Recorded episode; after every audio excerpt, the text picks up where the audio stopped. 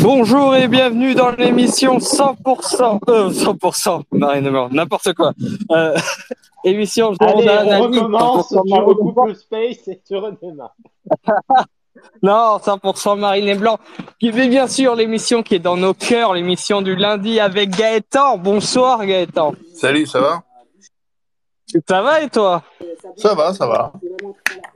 Tranquille, tranquille. Euh, et il y a, et vous l'avez déjà entendu sa voix suave, il y a Lucas avec nous. Comment ça va Ça Lucas toi, Adrien ça, ça, ça reva tranquille. Voilà. C'est quoi une voix suave hein Une voix suave, mais tu ouvres un dictionnaire ou tu recherches sur Google, ça prendra moins de temps et tu verras. Euh, et le troisième qui est avec nous, c'est Johan. Comment ça va, Johan? Pas le meilleur pour la fin, bien évidemment. hein, donc euh, voilà. Voilà, le gars qui a le melon. Le non, non, de la, de la rédac. Non, le Jérôme Bretagne de l'équipe, c'était ouf, mais c'est pas grave. Oh, Jérôme Bretagne, il arrive à foutre le bordel dans les vestiaires, donc ça va. aïe, aïe, aïe. Mais bon, non, non, mais non, mais tout Ouais, va pour, bien. euh, euh, il fait beau, donc c'est bien. Ouais, Très bien, très bien. Est-ce que vous avez suivi cette histoire avec Lyon alors et Jérôme Bretagne? Ok, ok. Bien sûr. et les- la, la fameuse top de Fabio Grosso Ouais, attention, Jérôme Bretagne, il dit souvent des saucisses aussi. Oui, non, oui, mais tu, tu, ça, tu veux une fait, il y a info Il y a bien longtemps que, je fais plus attention à ce qu'il dit, ce type. Euh, le, tu sais, c'est le genre de type qui s'invente une putain de carrière alors qu'il n'a rien fait de sa carrière dans sa vie, ce mec. Euh, il a juste la chance d'être dans les bonnes équipes au bon moment. Euh, et après, il, soi-disant, il a des sources, mais il a rien du tout comme source, euh, le. C'est le, temps, il a, Alors, tu me redis Daniel Riolo, à la limite, je veux bien. Euh, Jérôme Bretagne, il est, et Jérôme Bretagne d'ailleurs, j'ai pas du tout aimé son intervention sur euh, la, ce qu'avait dit euh, Aurélien Chouameni lors de la trêve, où il avait dit que les joueurs jouaient trop. mais faut pas Ça, faut ça, ça pas me- écouter ce type, c'est un charlatan. Non, mais euh, non, pour revenir là-dessus, euh, bah après, c'est Riolo qu'on a parlé dans la soirée. Je pense pas qu'il y ait une taupe, mais il y en a plusieurs. Et je pense pas que ce soit une question de taupe, mais plus une question de, du fait qu'il travaille beaucoup, mais qu'il n'y a pas de résultat. Je pense que c'est plus une histoire un peu comme ça. Et comme on sait très bien, et tout, tout sort des vestiaires. Nous, on l'avait vu à Bordeaux, ça sortait des vestiaires comme. euh, comme euh, je sais pas, j'ai pas l'expression, mais c'est pas grave. Mais voilà. Ce qu'il y a, c'est que c'est sûr qu'en fait, en, en tout cas, au travers de la situation de Lyon, on a un petit peu l'impression de, de voir ce que nous, effectivement, on a vécu en, en, en 21-22. C'est-à-dire qu'on a. euh, enfin, le, ce, vestiaire-là, c'est pas possible, quoi. Je veux dire, enfin, je sais pas si Roten a vraiment des sources ou pas, mais en tous les cas, sortir ce genre de choses euh, et puis euh, l'annoncer en direct, enfin déjà, euh, faut trouver, enfin effectivement, euh, le, le joueur, on va dire, qui ferait fuiter ça éventuellement, ou les joueurs qui feraient fuiter, on va dire, ce qui se passe dans le vestiaire, ce qui pousse à une réunion d'une demi-heure sur la discipline et compagnie, et puis euh, annuler un entraînement, enfin c'est incroyable quand même. Enfin, c'est... En plus, dans le même temps, il me semble que Tagliafico s'est fait sortir du groupe aussi. Non, ça, non, non, non, c'est, il était convoqué dans le groupe pour le match contre euh, Clermont, sauf que quelques heures avant, on lui a dit, frérot, tu rentres chez toi. Non, non, non, non. Il n'était pas convoqué, justement. Justement, il n'était Bah, pas convoqué parce qu'il revenait. il, euh, il re- en fait, il est, il est revenu avec une blessure de la, sélec- euh, de la sélection. Et euh, du coup, il n'avait pas été retenu pour ce match-là. Et par contre, effectivement, euh, n'aurait pas apprécié qu'il parte quand même comme il était partenu ou quoi. Et le jour off, qu'il parte sur son jour off euh, au Stade de France ou à Lyon, je sais plus où c'était. Ouais, je crois que c'était à. Paris, une connerie comme non, c'est au Stade de France, au Stade de France. il n'aurait pas apprécié pour qu'il pre- pour qu'il aille voir le match de, de coupe, de Coupe du Monde. Mais après, pour revenir. Mais il a raison. Pour, mais bien sûr qu'il a raison. Encore plus quand Non, il a raison d'aller voir le match de Coupe du Monde, il a pas raison de. Non, mais encore plus. Non. Oui, mais euh, ça, c'est pareil. C'est des bruits, c'est des bruits de vestiaire qui doivent rester dans le vestiaire. Je suis désolé. C'est ça. Surtout dans la situation que le club en ce moment. Le problème, c'est qu'on on est bien placé pour savoir.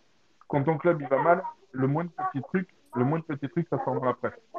C'est c'est impressionnant. Oui, Et c'est toujours comme ça. Moi, ce qui m'impressionne le plus avec la situation de Lyon, c'est quand même, c'est pas, c'est pas l'histoire de, de- avec, avec euh, Grosso qui serait pas apprécié dans le vestiaire, parce que ça, honnêtement, je vais vous dire un truc, on le savait déjà. On le savait déjà. Il a pris, il a pris des mecs de l'encadrement qui sont Rémi Vercoutre, par exemple, avec lui en encadrement. Sauf que déjà à l'époque, quand Grosso jouait à Lyon, Vercoutre déjà n'appréciait pas Fabio Grosso. Déjà de base. Donc, en fait, tu te demandes par où c'est pourri. Si ça se trouve, c'est pourri au niveau de.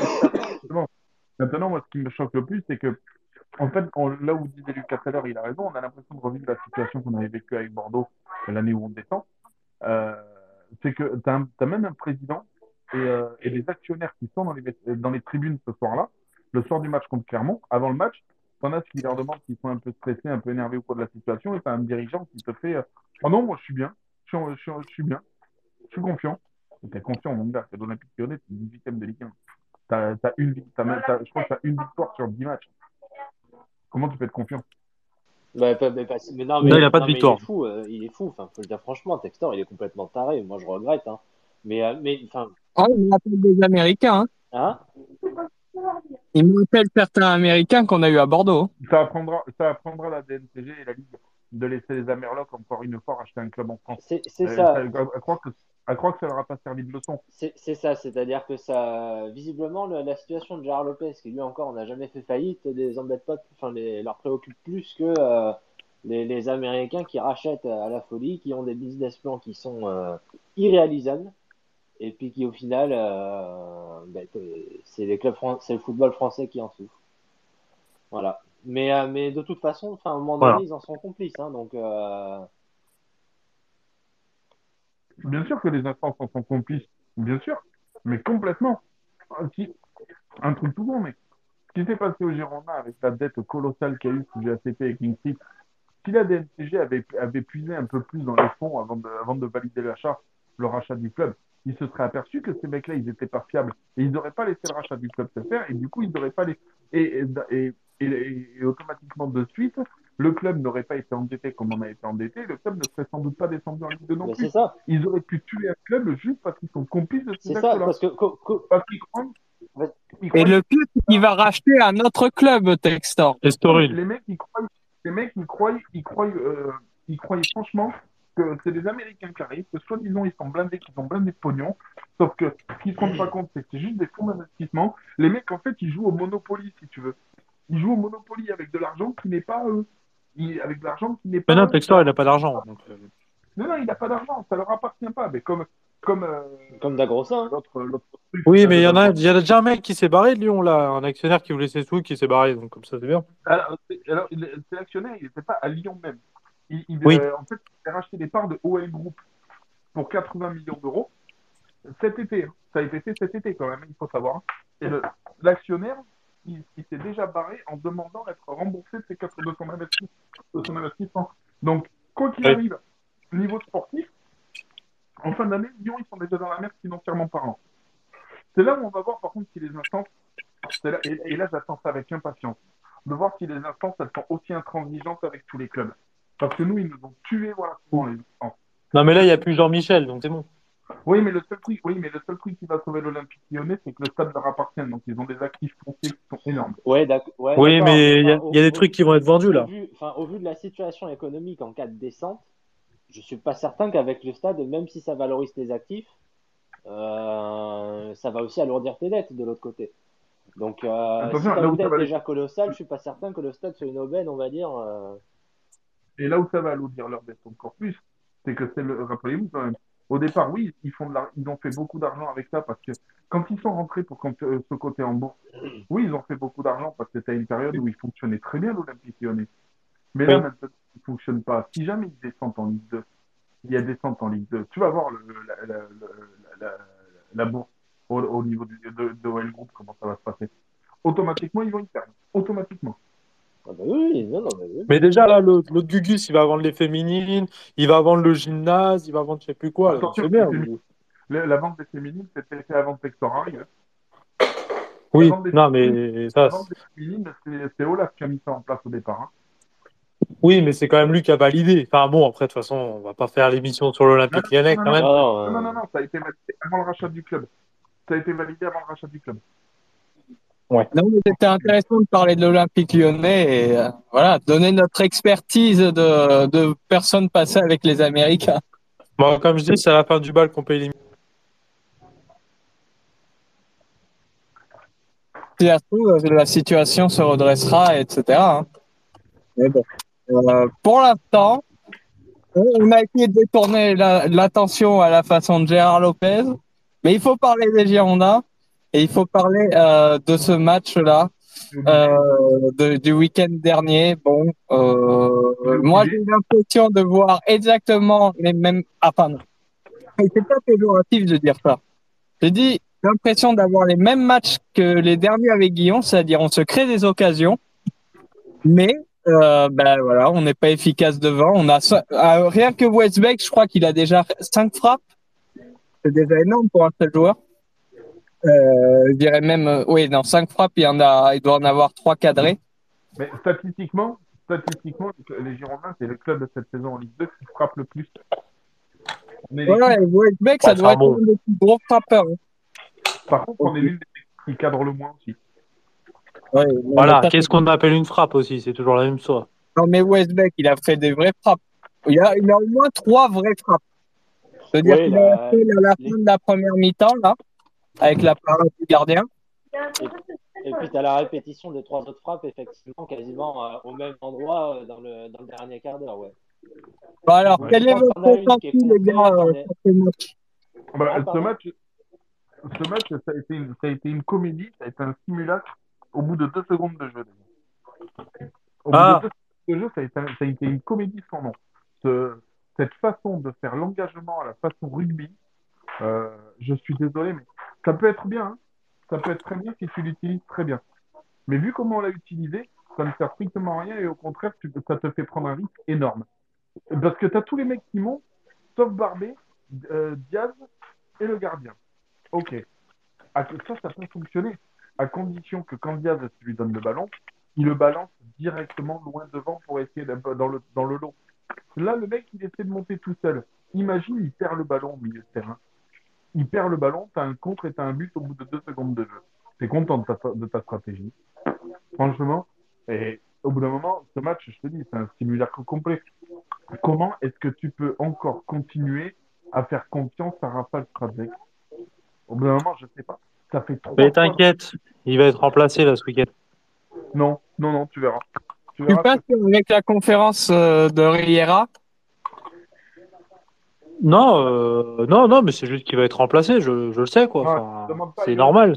Je ne demande pas à Johan s'il a écouté la conférence de Riera parce qu'il est encore en train d'écouter celle de Bordeaux-Saint-Etienne de l'année dernière.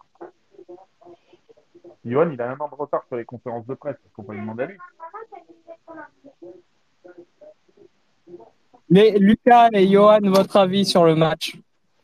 Mais franchement, je... c'est assez, euh, assez terrible parce que moi j'ai le sentiment, on va dire, de voir euh, effectivement le, le même résultat que, euh, le même résultat, les mêmes résultats, le même résultat, un résultat qu'on aurait pu obtenir avec David Guillon, mais dont le contenu, on va dire, est complètement différent. Je trouve que dans l'utilisation du ballon, ça a été complètement différent. On n'a jamais, enfin moi j'ai rarement vu ce schéma, on va dire, à 3 avec euh, Michelin qui, qui se réaxe, avec Gregersen, Barbé dans l'axe, euh, euh, jouer, on va dire, tout le temps dans, enfin, vers l'avant, euh, chercher toujours, on va dire, euh, à casser des lignes, etc. C'est quelque chose que j'ai pas forcément vu avec David Guillon. J'ai rarement vu aussi euh, euh, un Zurico Davidashvili aussi axial et avoir, euh, je veux dire, des, des solutions autour de lui sur les côtés, des appels pour pouvoir euh, transmettre le ballon aussi. Je trouve que J'ai ça lui va bien. rarement. Je Allô trouve que ça lui va bien ce rôle d'axial à David. Oui, oui, oui, tout à fait, tout à fait. Euh, ben, euh, ben, c'est, franchement, euh, je trouve que ça a été l'un des meilleurs Bordelais sur, sur la pelouse. Et puis, il a formidablement bien organisé le jeu. Il a été capable de Encore décrocher, de- d'amener le danger. De... Enfin, c'est lui Ah en ouais, fait, qui a Zorico, organisé j'ai trouvé très très bon Zorico Davidashvili.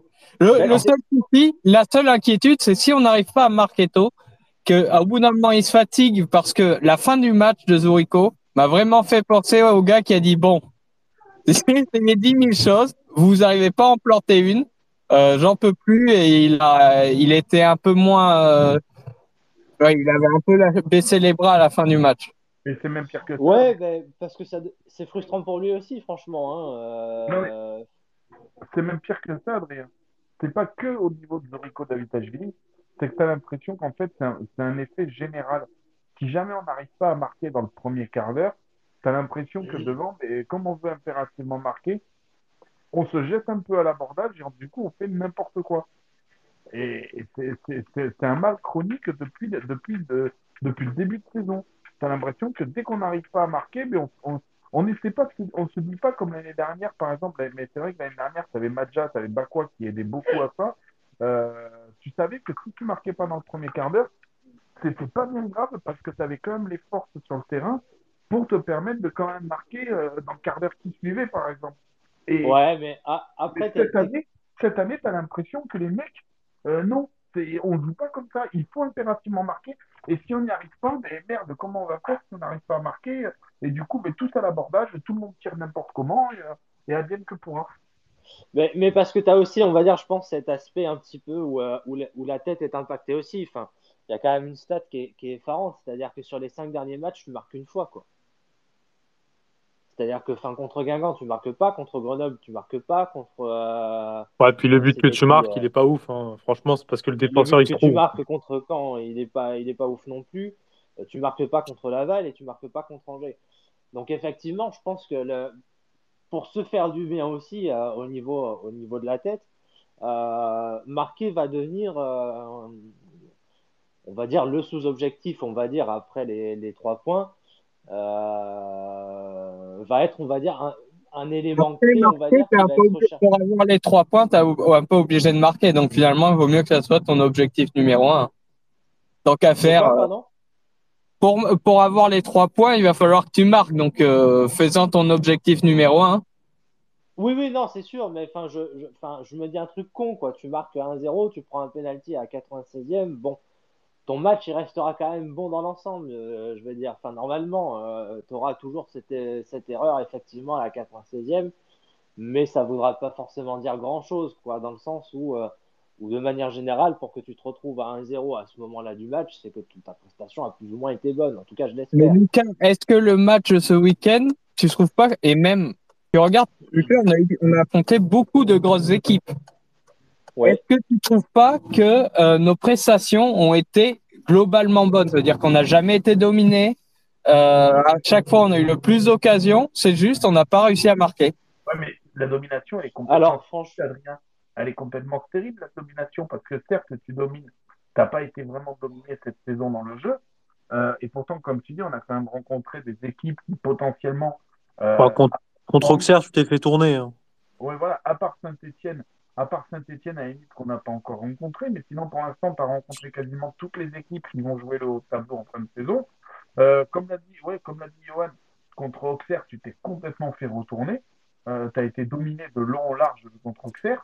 Mais sinon, effectivement, tu n'as pas été dominé. Même toi, tu as plutôt réussi à dominer tes matchs. Mais par contre, tu es complètement stérile. C'est le, problème. Et comme on disait, tu as l'impression que, pas comparé à l'année dernière, comme je, je, me répète, mais c'est ce que je disais il y a 5 minutes, on panique vite parce qu'on n'arrive pas à marquer. Et ce qui nous fait paniquer encore plus, c'est que derrière, on sait aussi que derrière, on n'est plus puissant qu'on l'était la saison dernière. On sait que derrière, on est capable de prendre un but à n'importe quel moment sur une commune de n'importe qui. Alors que l'année dernière, je suis désolé, l'année dernière, euh, notre point fort, c'était surtout ta défense qui était imprenable. Ah ben tout à fait, tout à fait. Et effectivement, cette défense-là, de toute façon, elle a, après, elle n'est pas aidée non plus, hein, franchement. Hein, cette charnière centrale-là, cette saison, je regrette, mais euh, il y a des moments donnés, elle n'est pas aidée. Quoi. Euh, après, pour revenir sur ta question, euh, Adrien, j'ai à peu près le, même sentiment que toi, mais après, j'ai envie de, j'ai l'impression, on va dire honnêtement, qu'avec ce match à que c'est le début, on va dire, d'une autre saison. Je veux dire, en matière de contenu pur, qu'on est, on est en train de, de commencer autre chose, quoi. Euh, parce que, enfin, autant on va dire contre les, les équipes, les gros, les leaders, on va dire, enfin les leaders, les, grosses équipes qu'on a, euh, qu'on a affrontées auparavant. Et dedans, donc je mets Caen, je mets Grenoble, je mets Laval, je mets Guingamp, etc., etc. Euh, on n'avait pas, on avait des, on avait, on avait souvent le ballon, ça c'est vrai. On arrivait à se créer quelques quelques situations, mais tu avais aussi des moments où, ben avec le ballon, enfin, tu comprenais pas trop ce qu'on devait faire, quoi. Euh, avais du mal, tu avais toujours un collectif qui avait du mal à jouer ensemble aussi. Euh, donc forcément, enfin, c'était des actions aussi un petit peu brouillonnes, quoi, qui plus est, parce que justement, ce collectif ne, ne fonctionnait pas forcément très très bien. Là, Ouais, euh, moi, j'ai pas forcément ce sentiment-là quand je regarde le match d'Angers. J'ai plutôt l'impression de voir un collectif qui a, qui a plus ou moins bien fonctionné. Bon, euh, plus ou moins bien parce que mine de rien, tu prends deux buts. Mais à part ça, dans le jeu, c'était quand même intéressant. Et, euh, je pense qu'effectivement, il va falloir marquer à un moment donné, ça c'est sûr. Mais, euh, mais tu as toujours aussi ce, problème, on va dire, de, finition, on va dire, de, des actions qui, euh, à, te, qui te pénalise clairement, hein, d'ailleurs, sur ce match contre Angers, hein, qui te pénalise d'ailleurs clairement et qui va falloir d'ailleurs auquel on y remédie, parce que sinon, euh, on va vite s'engouffrer dans quelque chose. euh, si on n'y est pas déjà engouffré, euh, au niveau de la tête, au niveau de la spirale, qui risque Ouais, d'être vite irrémédiable. ce que tu dis, Lucas, quand tu dis qu'effectivement, depuis le match à Angers, tu as l'impression que c'est le début d'une nouvelle saison à Bordeaux cette saison. Euh, le problème, effectivement, je te rejoins là-dessus, on a senti qu'il y a plus, qu'il y a eu, de- on a senti qu'il s'est passé quelque chose, en fait, euh, sur ce match-là comparé au, au match d'avant. Maintenant, euh, imaginons que tu ne gagnes pas demain, euh, bah, le- ton début de la nouvelle saison, tu l'oublieras vite en fait.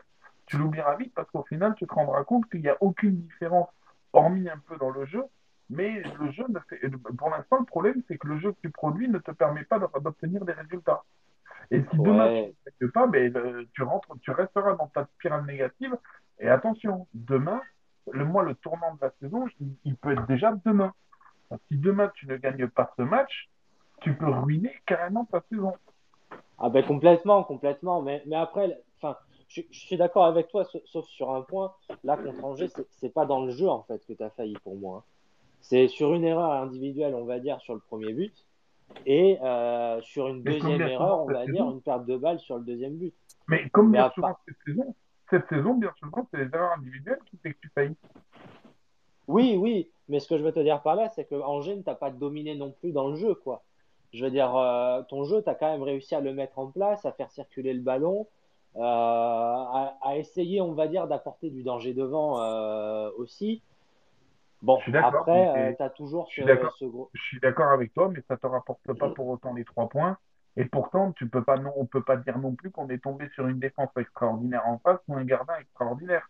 Non, Euh, on est tombé sur une défense et un gardien plutôt classique qu'on pouvait largement prendre, mais le problème, il est toujours pareil. T'as beau te créer des occasions, et encore, j'appelle ça des demi-occasions, Euh, parce que comme disait Johan tout à l'heure, il faut voir ce qu'on appelle une frappe. hein.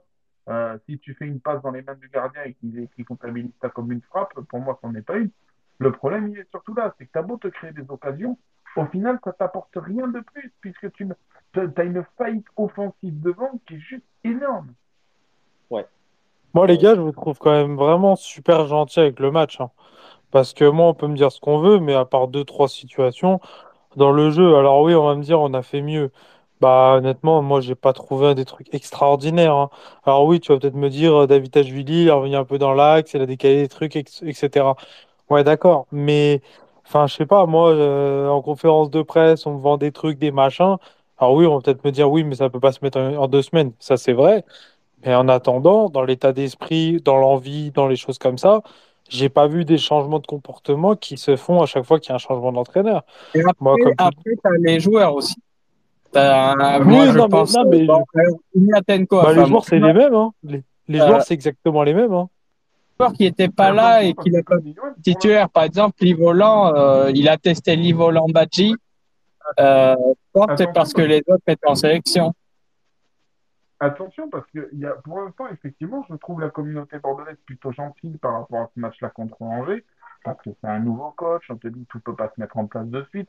Mais moi, j'ai surtout l'impression que ce coach, attention, autant il est jeune, autant il a très peu d'expérience au haut niveau en tant que coach, euh, Mhm. il est en train de jouer sa crédibilité à 100%, le mec. Hein. Mais, c'est surtout, c'est que, début, comme on a dit, Dès le début, il t'annonce qu'il veut faire du beau jeu, lui, il veut voir ci, il veut voir ça, il veut ça, il veut voir ça comme ça. il Mais si t'as rien qui se produit sur le terrain, eh bien, dans trois quatre matchs, les supporters, ils vont gueuler après lui aussi. Parce que les mecs, pas- se- on, vous n'avez pas on est l'impression, d'accord. vous avez pas l'impression que le mec, il a un beau discours, il a le discours qui convient à la direction. euh, qui, il- en fait, le- dans le discours, il me rappelle Admar Lopez, en fait. Je te vends des beaux trucs, euh, mais si jamais ça se passe pas comme, comme je te le dis, ah ouais, mais c'est parce que les joueurs, ils adhèrent pas. Non, mais même, même, il y a pire. C'est qu'en fait, moi, je vois juste que si c'était David, quand David Guillon, si David Guillon a fait, fait cette compo, tout le monde lui serait tombé dessus. Donc là, oui. Alors, par contre, honnêtement, j'ai vu des gens lui tomber, tomber sur la compo quand ils ont vu Badji, etc. Bon, on va peut-être me dire, c'est une histoire de sélection. Ok, pas de souci. Mais en attendant, il nous parlait des jeunes. Il y avait zéro jeune sur le terrain. Et surtout, c'est que sur le contenu, si c'est David Guillon l'entraîneur, il en prend plein la tronche. La, la grosse, Non, non. la grosse excuse je- sur les réseaux, la les gars, la grosse excuse que j'ai vue sur les réseaux, et j'ai- halluciné quand j'ai entendu, quand j'ai lu cette excuse-là, les mecs ils t'ont dit oui, mais euh, parce que jusqu'au match d'avant, tout le monde tapait sur la gueule à Guillon quand le mec il te mettait Ignatenko et Badji sur le terrain. Tout le monde.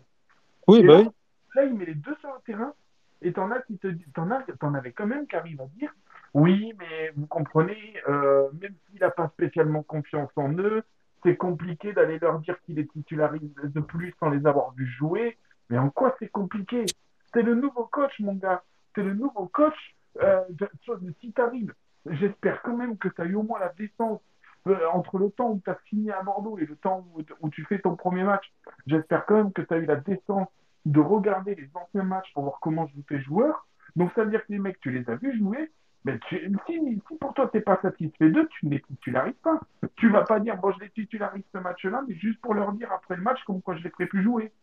Non, Non, je, pense qu'effectivement, Gaëtan, enfin, pour moi, l'explication, effectivement, de dire, euh, euh, celle qui consiste en tout cas à justifier le fait que Badji et Ignatenko soient sur le banc, euh, soient sur le terrain, pardon, pour leur dire, euh, bon, ben, euh, après, bon, ben, finalement, je te remettrai plus parce que ce que tu fais, ça, ce que tu as fait là, ça ne m'a pas convenu.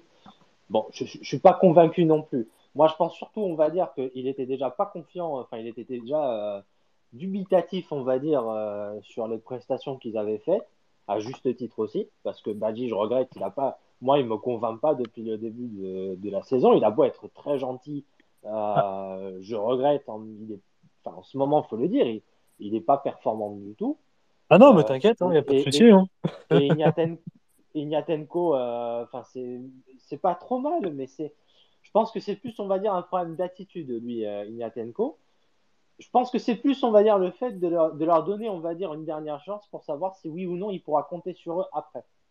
Et je pense que d'ailleurs aucun des deux n'y a répondu favorablement après ce match contre. Oui, mais contre Angers. après, est-ce qu'on ne peut pas mettre au même niveau le début de saison de Badji et le début de saison d'Ignatenko C'est-à-dire que mais- Badji, euh, enfin, Ignatenko, il est retombé dans ses travers sur le match de d'Angers.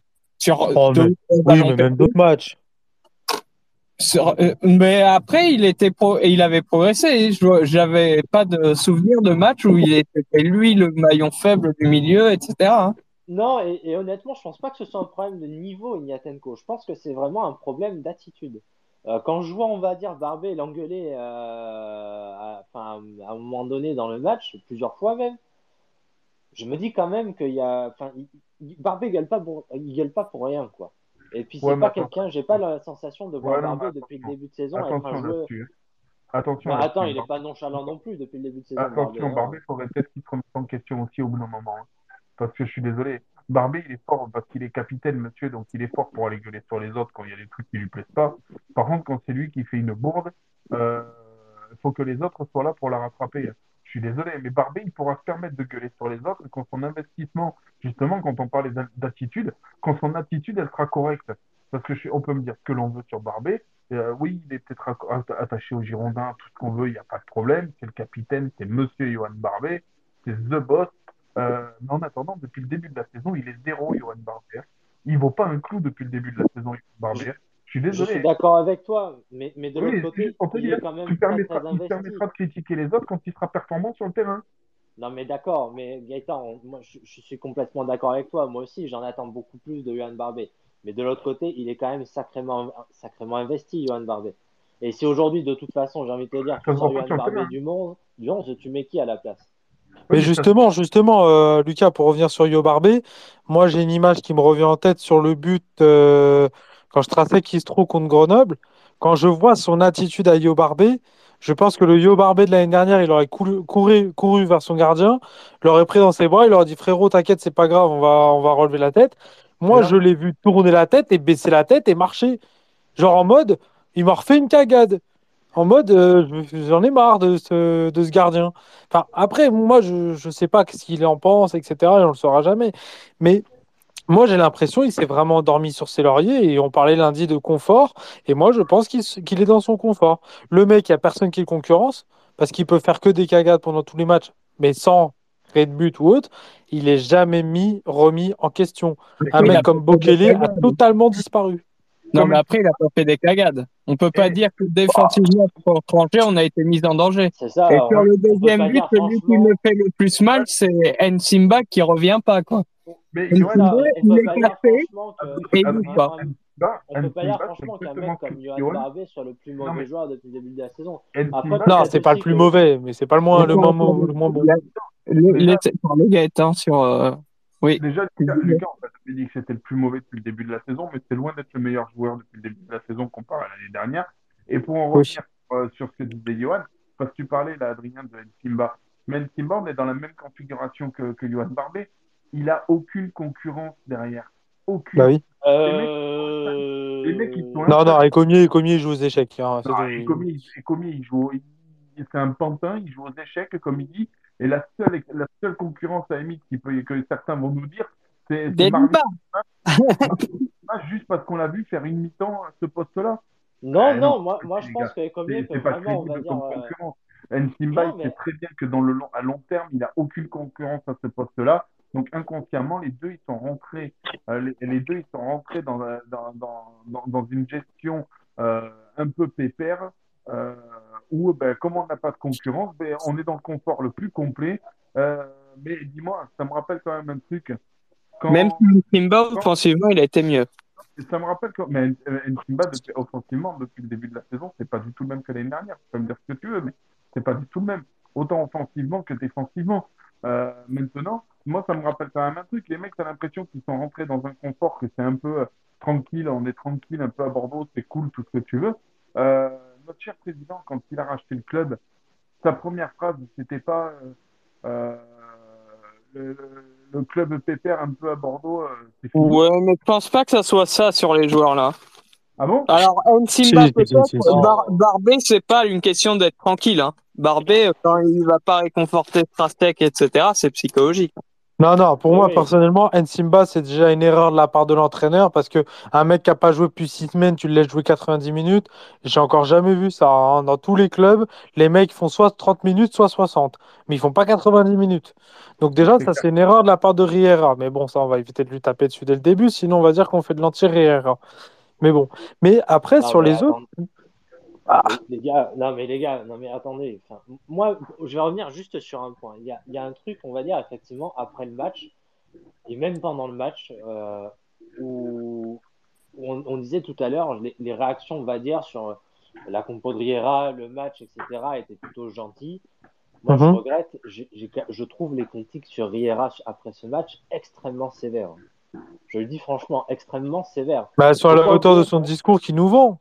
Mais non, mais non, mais on sait très bien que vous savez tant que moi, on va dire que la- un, un match ne se joue pas en conférence de presse, il se joue sur le terrain. Ah oui, évidemment, euh, justement. Donc euh, à partir de ce moment-là, Riera pourrait me dire ce qu'il veut, il pourrait me dire euh, euh, courgettes, légumes, concombres dans, le, dans la conférence de presse et il a fait d'arrêter là. Euh, si Ouais. jamais il gagne, on va dire à la fin, ben, écoute, il aura gagné à la fin et ce sera tant mieux pour lui. Et s'il Bah oui. la perd, euh, ben, tant pis pour lui. Mais je ne vais pas lui reprocher ce qu'il a dit en conférence de presse. Je vais lui reprocher surtout quel- comment, pourquoi on a, le pourquoi on a perdu, on va dire, sur ce match-là. Après, dire que euh, ça aurait été un match avec Guillon, etc., euh, on lui aurait tapé dessus, etc. Mais je regrette. Enfin, non, non, euh, non. À un moment donné, il, il faut aussi prendre conscience que Albert Riera, il est là depuis deux semaines, qui tente, on va dire, de mettre quelque chose en place, qui tente, on va dire, de faire bouger, on va dire, certaines mentalités pour justement avoir une équipe qui soit pas ni dans un confort, ni dans, un doute non plus, parce qu'on est quand même 15e du championnat, donc, et donc pour nous permettre de remonter euh, à, la, du moins, dans, lui dit dans les deux premiers, bon, pourquoi pas, mais du moins dans l'autre, euh, tableau, euh, on, on ne peut pas s'attendre à des miracles tout de suite. Il ne faut pas oublier qu'on a perdu je ne sais pas combien de matchs avant. Et dans le contenu, c'était une catastrophe. gars, C'était une catastrophe contre Guingamp, ça en a été une, contre Laval, ça en a été une. Grenoble, je regrette, ça a été une catastrophe aussi. Euh, Oui. euh, Enfin, à un moment donné, euh, Ah oui, il y en a plein. hein. c'est c'est pas un magicien, gars- hein, il peut pas, les en gars, un d'après claquement de Sud-Ouest, doigts. euh, D'ap- D'après Sud-Ouest, il, va- il devrait, d'après ce que dit Sud-Ouest, il devrait y avoir des changements.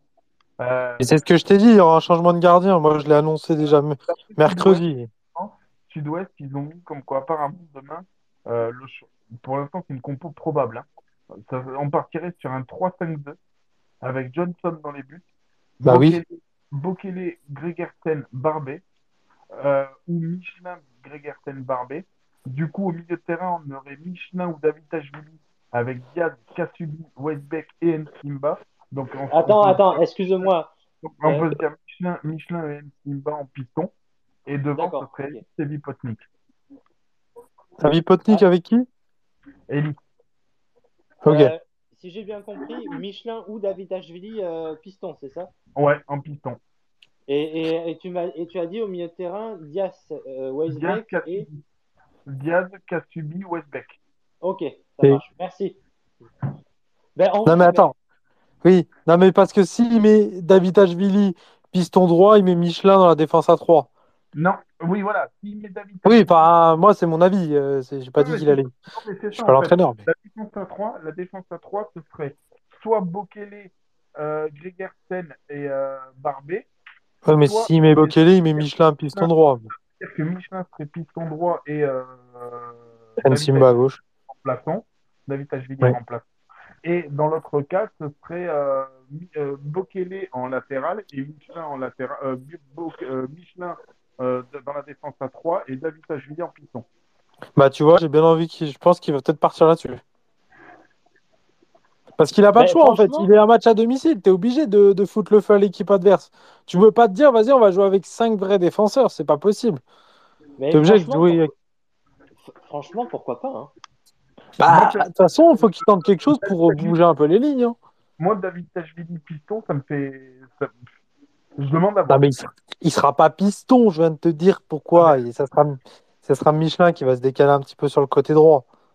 Mais non, mais ça voudrait dire que dans ce cas-là, ça voudrait dire que dans ce cas-là, c'est Bokele qui est, qui est dans la défense à 3. Non, bah non. Ben si, si, si tu mets Michelin en piston, ça veut dire que tu mets, euh, ça veut dire que tu mets Bokele dans la défense à 3. Bokele. Mais non, euh, non, non, non, Michelin, je le mets dans la défense à 3, mais, à- mais euh, défenseur, euh, défenseur central droit. Donc Non, en fait, il va couvrir un peu le côté. Non, non, c'est mort. Tu peux pas faire ça. Tu peux pas faire ça. Tu peux pas demander à ta- dans ta défense à 3, tu peux pas demander à ton à celui qui joue sur le côté de jouer le rôle de piston. C'est pas possible de faire ça. Mais non, en fait, il va pas jouer le rôle de piston. En gros, David Ashvili, il va être un petit peu exempté des, des- des travaux défensifs. Ouais, mais t'imagines la charge de boulot que tu demandes à Michelin? Non, mais ça va, en face, c'est Rodez, les gars. euh, faut quand même. euh, D'accord. Moi, Alors- je veux alors, tout le respect, mais quand même. C'est Rodez. C'est Rodez. Je rappelle quand même un truc. Rodez, la saison passée, c'est quasiment le même effectif, c'est même le même effectif que cette saison. Le match, il s'arrête au bout de 22 minutes, on sait ce qui s'est passé. On, on rappelle quand même que dans les 22 premières minutes, tu as quatre occasions contre toi. Mais ça rien- c'est pas le même contexte. Bah, L'année dernière, c'est ultra dominé par cette équipe. Je suis Oui, mais c'est pas le même contexte avec l'émotion. Euh, l'année dernière, fallait que tu gagnes absolument. Là, bon, tu gagnes pas. Oui, ok, tu, tu te mets une balle dans le pied, mais c'est pas non plus la fin de la saison. C'est pour Bah, ça, c'est pas pareil. Regarde les résultats de Rodez depuis le début de la saison, Johan. Je- oui, mais Ah, je m'en fous des résultats de Rodez. Gaëtan a raison. Il, faut quand même se méfier de Rodez. Enfin, je veux dire, ils sont pas là Tu par peux hasard, même si. Moi, honnêtement, hein, honnêtement je, je trouve que c'est de prendre un énorme risque de, euh, de, de demander à Michelin de servir limite de latéral droit, de, de défenseur central droit et de piston en limite en même temps. C'est Il un- pas. Non, mais il fera pas piston. Il fera juste latéral central. Il fera pas piston. Le piston. Quand tu joues dans une défense à 3 et en 3-5-2, ça veut dire que ton milieu droite devient ton piston. Et demande, ça veut dire quand tu, parce que euh, Johan, quand tu, quand tu, quand tu joues dans une défense à 3 avec 5 milieux, c'est dans le sens, c'est un peu ce que faisait des fois Laurent Blanc à l'époque à Bordeaux. C'est dans le sens où, quand tu es en position offensive, c'est limite t'attaques à 7. Par contre, quand tu es en position défensive, tu défends avec, tu défends à 5 avec tes deux pistons qui, dé- qui défendent. Demande, et honnêtement, demander à David Tachvili de redescendre défendre souvent comme ça dans le match, pour moi, je le sens pas du tout, David Tachvili. c'est Ou, pas ou alors, ou alors Gaëtan, je, je suis en train de- d'essayer de m'imaginer un truc. Ce serait Cassubier qui viendrait redescendre sur les phases offensives, je parle, et qui constituerait le trio, euh, le trio derrière. Voilà. Avec Barbet, Greg Jersen C'est pareil, ça veut dire que Kassubi, tu lui demandes de jouer le rôle de milieu défensif et de piston en même temps. Non, non, Mais non, pas de piston, de central. Non, non, non, non. Non, ce que, Non, non, ce il peut pas, tu peux pas. C'est à ton piston. Pourquoi tu peux pas Parce que c'est à ton piston de faire ce rôle-là. C'est ton Mais piston. non. tu, peux très, tu peux très bien avoir ton, ton numéro 6 qui redescend dans la charnière centrale sur des phases offensives. Hein, Et qui décale a- côté aller droit. chercher le ballon et apporter le surnombre ensuite derrière.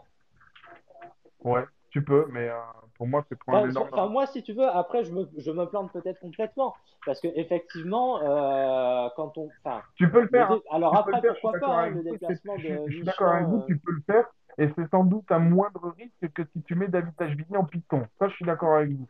Par contre, moi, dans, dans, dans, dans un système en 3-5-2, c'est pas du tout dans cette façon-là que je le vois. Pour Après, moi, tu sais, tu peux, tu mettre David Tachvili. moi- euh, moi- non plus. rôle-là. Moi non plus, mais de l'autre côté, enfin, j'ai du mal à imaginer, on va dire, un 3-5-2 avec euh, et Michelin et David Ashvili titulaires de toute façon. Ou alors, ça veut dire qu'il y en a un qui joue côté gauche et que donc Nsimba est dans l'axe.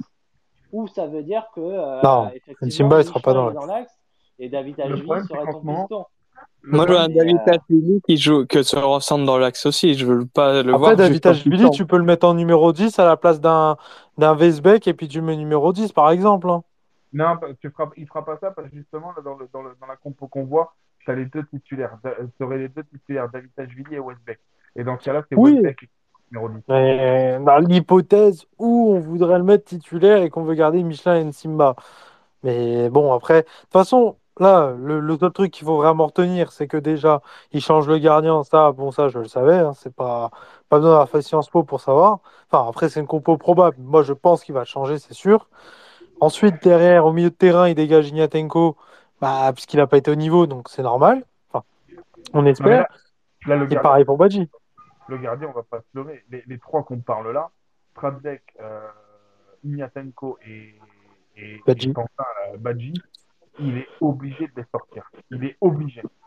Quand Oui, mais- de toute les façon, deux- euh, avec le match qu'ils quand ont tu fait, vois les euh, derniers matchs qu'ils font, quand tu sais que Stradzek, il a même pas retenu des erreurs de ses conneries, parce que la même connerie, il te l'a fait trois fois en dix matchs. Trois fois.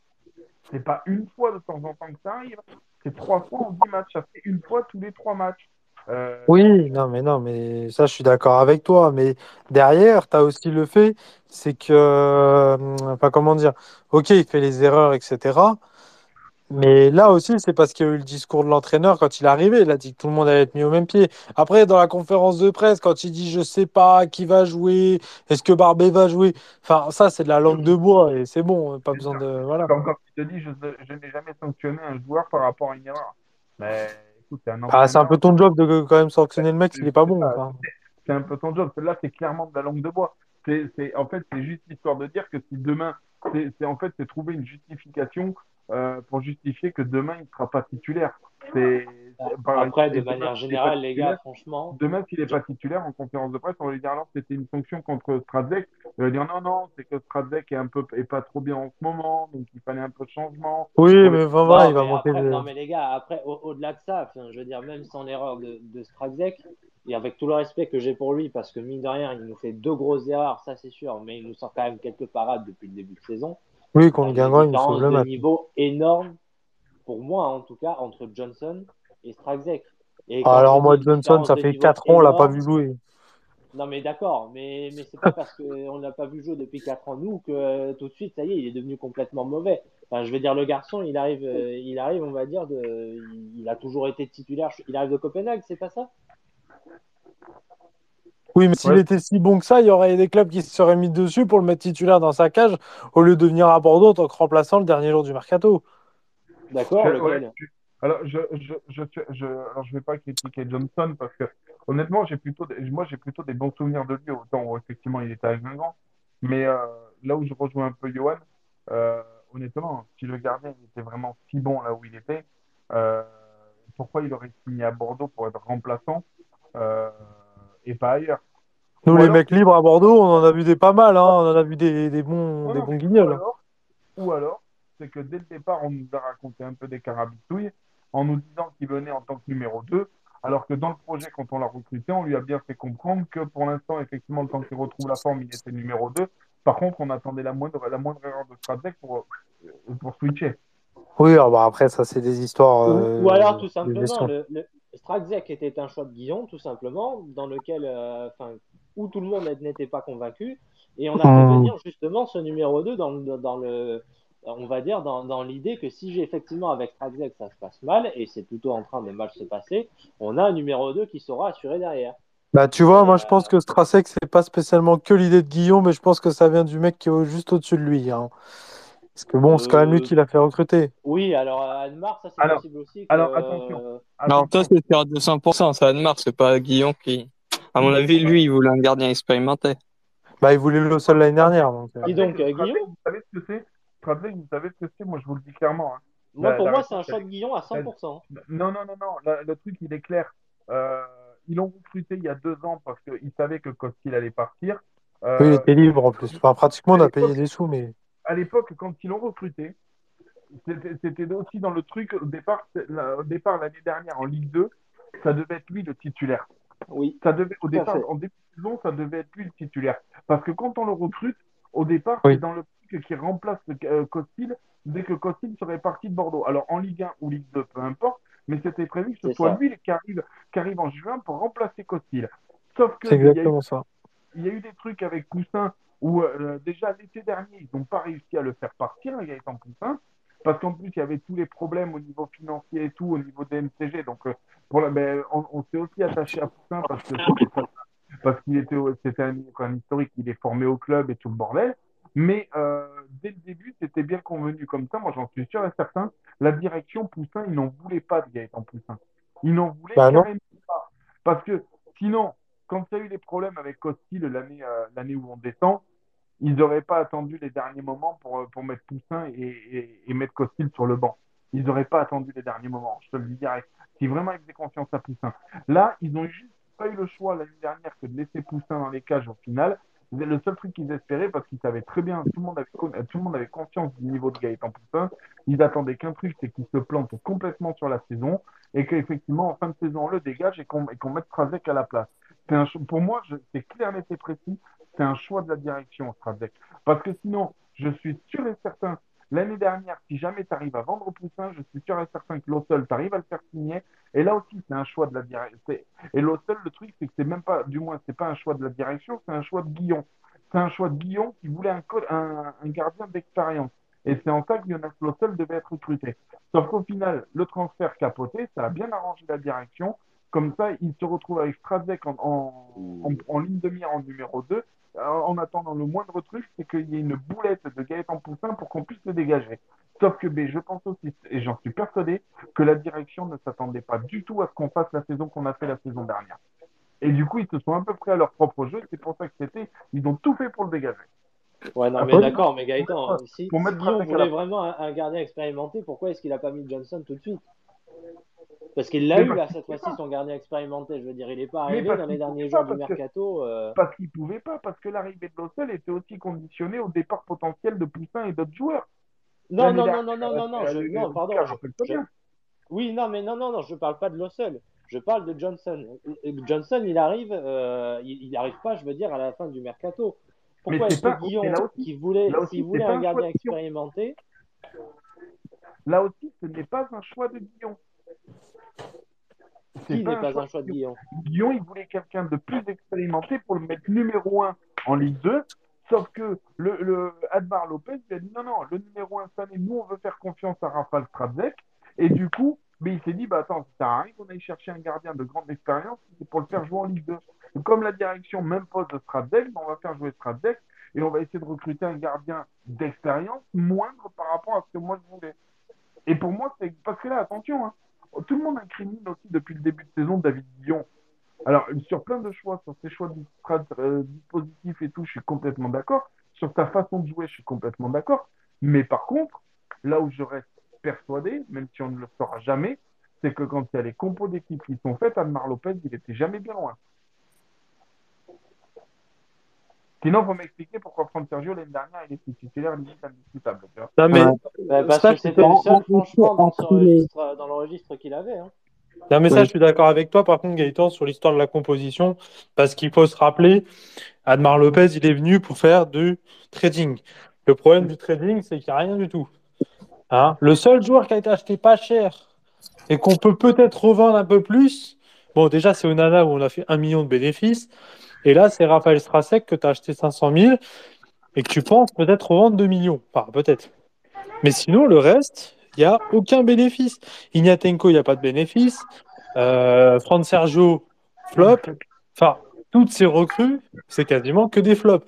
Alors, on peut pas me mettre sur le. Non, Barbé et Simba, c'est pas lui. C'est eux, ils sont arrivés, ils sont pointés au haillant, ils savaient pas quoi faire, ils ont signé leur contrat.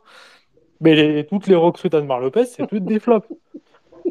Donc, Je pense euh, que Barbé et Nsimba, c'est plus.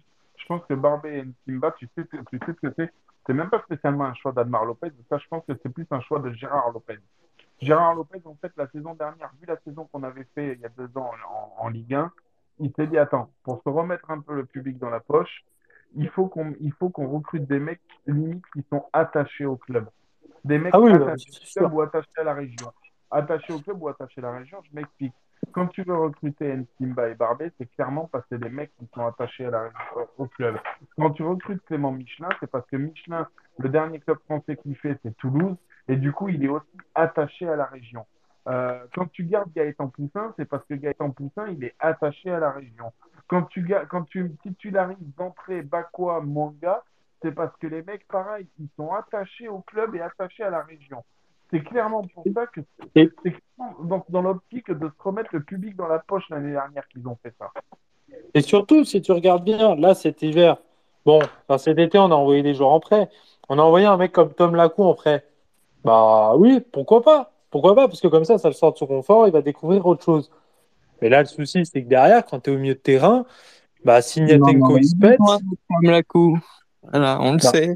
On a cherché, on cherche un 6 depuis le début de la saison, on l'a eu l'an dernier. Euh, bah, même oui. on peut pas c'est ce qu'on veut de ses, de ses prestations. Euh, c'est, il restait 21 ans, jeune, etc. Et puis, non, t'as décidé de le prêter. Oui, mais le problème, c'est que comme ils ont recruté Kassubi, mais dans l'optique de la direction, Kassubi partait devant euh, la coupe. C'est c'est Oui, ça. parce qu'il y avait une logique de vouloir revendre le mec que tu avais acheté gratuit. Et c'est le même topo d'ailleurs pour Delaurier-Chauvet. On partait du principe que Livolan euh, serait beaucoup plus performant qu'il ne l'est actuellement.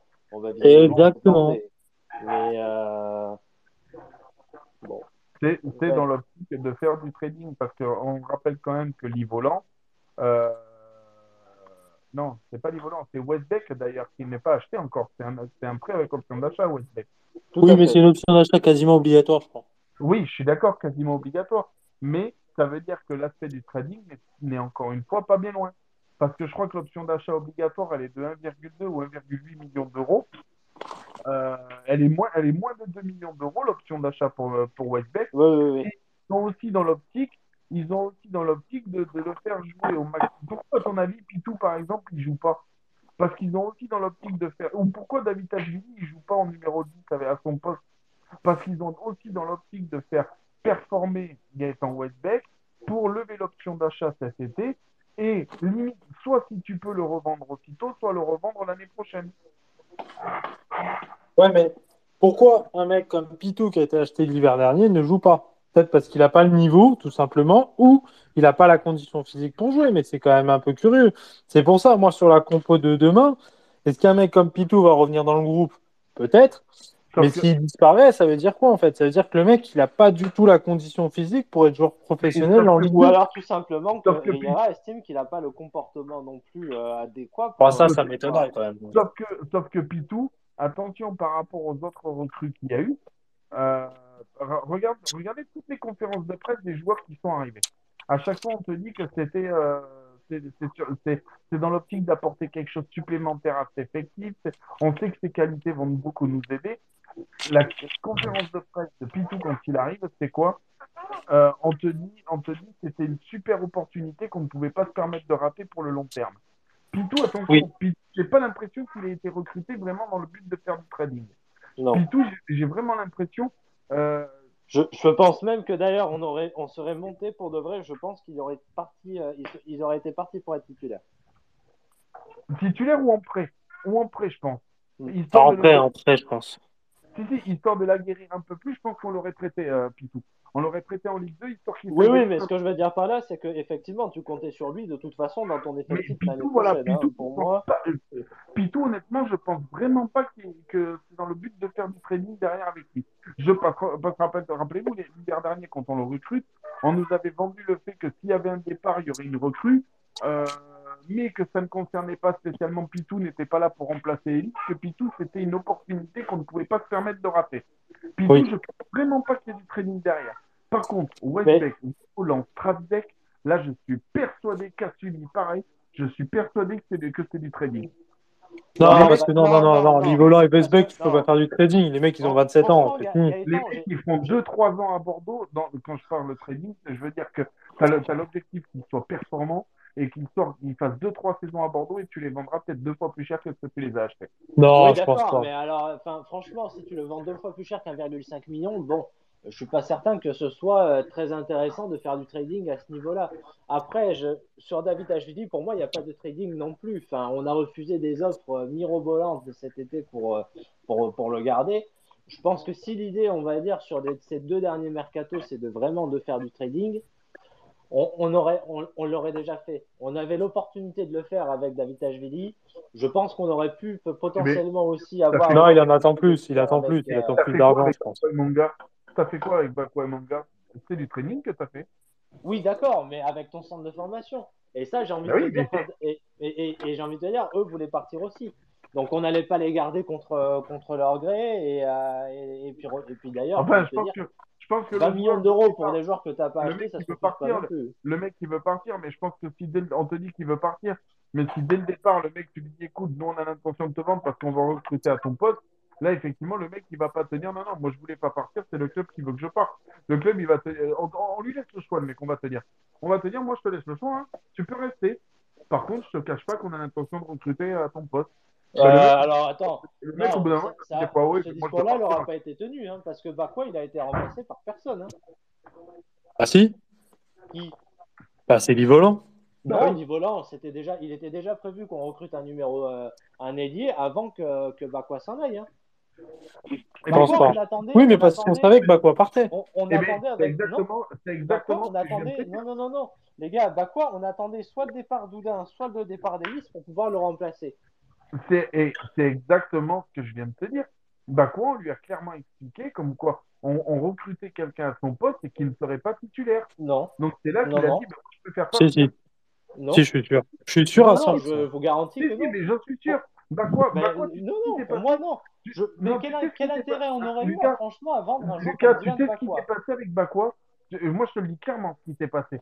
Gérard Lopez, il est encore en train de se manger les testicules de ne pas l'avoir vendu à Lorient l'hiver dernier. Il est encore en train de se les manger.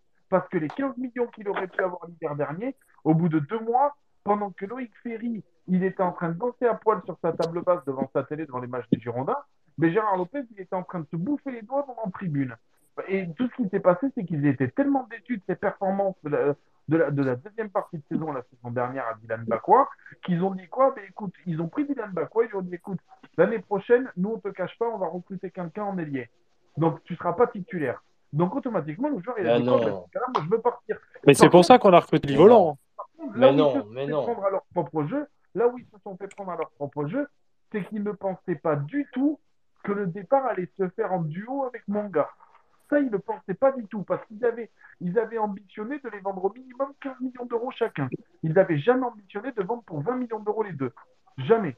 Et, et là, ils ont Non, mais- été- là, là, ils se sont fait surprendre à leur propre jeu. Non, mais les gars, attendez. Enfin, en quoi est-ce que Livolan remplace Bakwa? Sur quel niveau, on va dire on- Enfin, Non, mais le mercato cet été, quand on en a fait le bilan et quand il en, il en a été fait le bilan, il a été dit que le mercato avait été pour fournir au- à l'entraîneur beaucoup plus d'options, ce qui est le cas. Je veux Alors- dire, David Ashvili, c'est pas du tout le même profil que, euh, que Jérémy Nivolan. Pitou Oui, n'est pas le même profil que- ni que David Ashvili, ni de Jérémy. Oui, mais, Et, et- et en matière de caractéristiques oui, mais tu vas pas au fond. Là, tu Jérémy vas. Livolan n'est pas un Dylan Bakwa. Oui, mais là, et tu je ne peux pas penser un seul Lucas, instant tu ne vas pas au que fond. Dylan Bakwa, on lui a dit Mon coco, t'as fait une bonne saison, t'es un très très bon dribbleur, mais on va te foutre sur le banc. Non. Oui, mais Lucas, Lucas, là, tu ne vas pas au fond de ce qu'on disait cet été. Parce qu'effectivement, quand on faisait le bilan du mercato, On disait ça, je suis d'accord avec toi, que c'était pour apporter de la qualité en plus à cet effectif. Sauf que qu'est-ce qu'on disait à la fin de ça? On disait, sachant que dans, dans, dans, la, dans la vision de la direction et du staff, Bakwa et Manga ne sont plus girondins. Ça, on l'avait dit aussi. On mais parce qu'ils veulent partir pas parce qu'ils comptaient pas sur mais, Oui, mais on l'avait. Donc, ils ont pas. Bakwa et Manga, je pense qu'ils leur, il leur avaient déjà oui, dit. donc, le terme, le terme on les recrute pour ajouter de la qualité à l'effectif qu'on a, il n'est pas adapté parce que dans, dans, dans le, véri, le véritable terme, c'est que tu les recrutes pour remplacer tes joueurs qui sont bons. Bah oui. Livolan, il est, rempla... il est recruté pour remplacer euh, Dylan Bakwa et Kasubi, c'est pour. Euh, il peut hypothéquer les, le départ de Manga, je pense. Mais dans ce cas-là, Westbeck, je suis d'accord avec toi. Westbeck, je suis Après, c'est pas le même profil. Ça, c'est vrai. Ça, je suis d'accord avec toi aussi. Mais non, mais dans ce cas-là, c'est pas ça. C'est pourquoi est-ce qu'on Je suis d'accord avec toi, c'est pour rajouter de la qualité à l'effectif qui est en Westbeck. Ça, je suis d'accord. Par contre, oui. Livolan et Kasubi, c'est clairement du remplacement poste pour poste avec Dylan Bakwa et Manga. Mais dans ce cas-là, pourquoi est-ce qu'on attendait le départ éventuel d'Albert Ellis pour remplacer Dylan Bakwa? Alors, le départ, le, non, non, le départ éventuel d'Albert Ellis, c'était pour recruter un autre numéro 9. Oui. Euh... Ah, si, si, je te l'assure. C'était pour recruter un numéro 9 en plus de Potnik. Parce que dans l'optique au départ, il était prévu qu'il y ait deux numéros 9 qui arrivent. Alors, ou alors un allié qui soit capable de jouer neuf, mais un pur neuf, euh, j'en suis pas sûr. Hein. Si, si, mais moi je te le dis. Moi, je mais oui, mais pourquoi tu prends Vipotnik encore une fois dans ce cas-là? Tu l'as déjà ton Vipot... Alors, je, je, te, je, te, le dis, je te le dis, Lucas, parce que moi, c'est, moi, c'est des sources que j'ai eues cet été. Il y avait un deuxième attaquant français qui avait l'habitude du championnat de France, qui avait déjà donné un accord, qui avait un accord verbal avec les Girondins cet été. Vipotnik avait aussi un accord. Dans le but, au départ, c'était le, le, numéro 9 français qui arrivait serait le titulaire euh, en, numéro 9. Et après, il y allait avoir une rotation pour jouer à deux devant, parce qu'au départ, c'est ce qu'on voulait. On voulait changer de système et passer à deux devant. Et il y allait avoir une rotation entre Badji et Vipotnik. Mais ça, ça se faisait seulement avec le départ d'Albertelli. Parce que techniquement, en fait, techniquement, ce qui se passait, c'est que Vipotnik arrivait pour remplacer Madja et le numéro 9 français devait arriver pour remplacer Albertelli. C'est en ça que Vipotnik est quand même arrivé, parce que Vipotnik, il arrive pour remplacer Madja. Et je te dis, il y avait un numéro 9 français d'expérience qui connaît la Ligue 2, qui, qui, serait arrivé à Bordeaux, justement avec le départ d'Albertelli. Et il y avait un accord entre le club et le joueur. Il y avait un accord entre le club, le joueur et son club à lui. Les trois parties étaient d'accord. Il manquait juste un seul point, c'était le départ d'Albertelli. Et puis de toute façon, euh, comment dire, Vipotnik, c'est aussi dans la logique du trading. C'est tu l'achètes pas cher pour essayer de le revendre. Et là, si tu vas recruter Riera, c'est pas juste parce que c'est un ancien joueur de Bordeaux, c'est parce que si c'est un mec qui vient de Slovénie, par rapport au fait qu'il parle plusieurs langues pour essayer de faire progresser, que ce soit Vipotnik ou même un autre joueur style euh, bah, Zurico ou des choses comme ça. Et même en plus, c'est un milieu de terrain qui est espagnol. Donc pour Pedro Diaz, c'est en fait, genre quand ils ont dû taper sur leur base de données, ils ont dû mettre tous ces caractéristiques. Ils ont tombé sur Riera, ils ont vu, oh, il a joué à Bordeaux. Oh, bah bien, ça va faire joli pour les supporters. Alors après, attention, je ne dis pas que ça va être un mauvais entraîneur. Je dis juste qu'il cochait énormément de cases qui permettaient au profil, au club, de faire progresser des joueurs qu'ils ont achetés. Enfin, oui, après. Et, oui et non, parce que quand le club commence à cocher le nom d'Albert Riera, l'arrivée de Vipotnik, elle n'est pas encore actée. Oui. Parce que Riera, oui, déjà depuis le début juillet, au moins, que c'était une idée. Si jamais, euh, je te le dis, hein, Admar Lopez. Oui, si Lyon il continue, il continue pas, c'est lui. Non, non, si jamais Lyon euh, n'avait pas été maintenu cet été par le veto d'Albar. C'était Riera qui devait arriver. C'est Riera qui était censé arriver parce qu'en plus Riera était libre. Alors oui, il n'y avait pas eu de discussion encore entre le club et Albert Riera, mais c'était le choix numéro un de Gérard Lopez. Gérard Lopez n'est juste, juste pas allé au bout de son choix parce qu'Admar Lopez, Admar Lopez l'a convaincu de maintenir David Dion. C'est tout ce qui s'est passé. Et on aurait fait vraiment coup double parce que David Dion n'aurait même pas eu de chèque à lui donner parce que comme il n'avait pas réussi son objectif, tu, tu, tu, tu levais pas l'option d'un an supplémentaire. Et en plus, Albert Riera serait arrivé libre. Donc, oui, oui, non, ça c'est sûr. Bah Ça, après, sûr. euh, euh, Tout simplement pour ouais. dire, tout simplement pour dire qu'Albert Riera, il n'est pas arrivé juste parce qu'il parle plusieurs langues. Ça, c'est... Oui. Oui, Mais non, après- mais ça a aidé quand même pas mal de choses. Ça a été quand même un élément qui a fait que ça pouvait pencher dans sa balance. Mais Ça a été expliqué par euh, Gérard Lopez en conférence de presse. hein. quand tu le recrutes maintenant, quand tu le recrutes maintenant pour remplacer David Dion, oui, effectivement, c'est un choix qui est, qui est fait aussi avec ça, parce que tu as Oui. recruté Spotnik entre temps cet été. Mais au départ, dans le choix de David Dion, de Gérard Lopez de faire venir euh, Albert Riera, ce n'était pas concernant, c'était pas vraiment sur ce choix-là.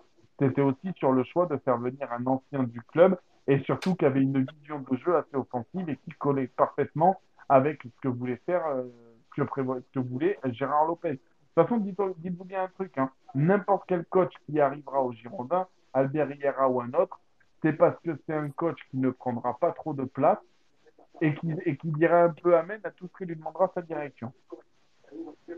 Gérard, Oui, c'est pour ça qu'un mec, c'est pour ça qu'un mec comme Julien Stéphane, je pense, aurait été compliqué. Gérard Lopez n'est pas du tout le genre de personne à venir se prendre la tête, à mettre un mec avec qui il sait derrière qui pourrait en- rentrer en conflit sur des choix que- en- qui, qui divergeraient entre ses choix du coach et les choix du président. Oui, bon après aussi c'est parce que son pote Galtier était pas dispo, il était un peu en mode euh, PLS. Et puis Julien Stéphane, je pense qu'il avait aussi beaucoup beaucoup trop de caractère. Ouais, Plus l'histoire qui s'est passée, bah, Non, mais Galtier et Stéphane, faut arrêter. Galtier et Stéphane, c'est même pas pour ça. Ça se serait pas fait, effectivement, comme tu dis, parce qu'il y a une question de caractère où les mecs, ils n'auraient pas accepté le quart des revendications d'Admar Lopez, comme a pu accepter David Dion ou comme va accepter Albert Riera. Mais il y avait aussi le choix financier euh, qui faisait que ces deux coachs-là étaient juste inaccessibles pour les finances des Girondins. oui, non, ça c'est sûr, ça c'est sûr. Mais, mais après, au-delà des coachs, etc., là, il y a eu un choix. euh, on n'en a pas parlé du match Michelin, qui, on avait l'impression, il n'avait pas le droit de monter. Ça veut dire qu'il a joué presque comme troisième défenseur central. Euh, vous en avez pensé quoi? Ben, C'était peut-être aussi dans l'optique de préparer euh, le système de jeu que lui il voulait en 3-5-2. Bah, de toute façon, là, il en a parlé, Michelin, là, dans cette conférence de presse. Il a dit qu'il y avait des choses qui avaient changé. Donc moi, j'ai hâte de voir les choses qui changent. C'est bien de faire des mots, mais c'est bien les Mais- gestes. C'est ce que je Mais dis. non, mais t'as déjà vu des choses qui ont changé contre Angers avec Michelin. hein. C'est ce que je dis. Limite le fait de lui interdire de monter. Ah oui, non, mais voilà, oui. Limite le fait de lui interdire de monter contre Angers, c'était à mon avis surtout histoire de préparer le système de jeu que lui voulait mettre en place.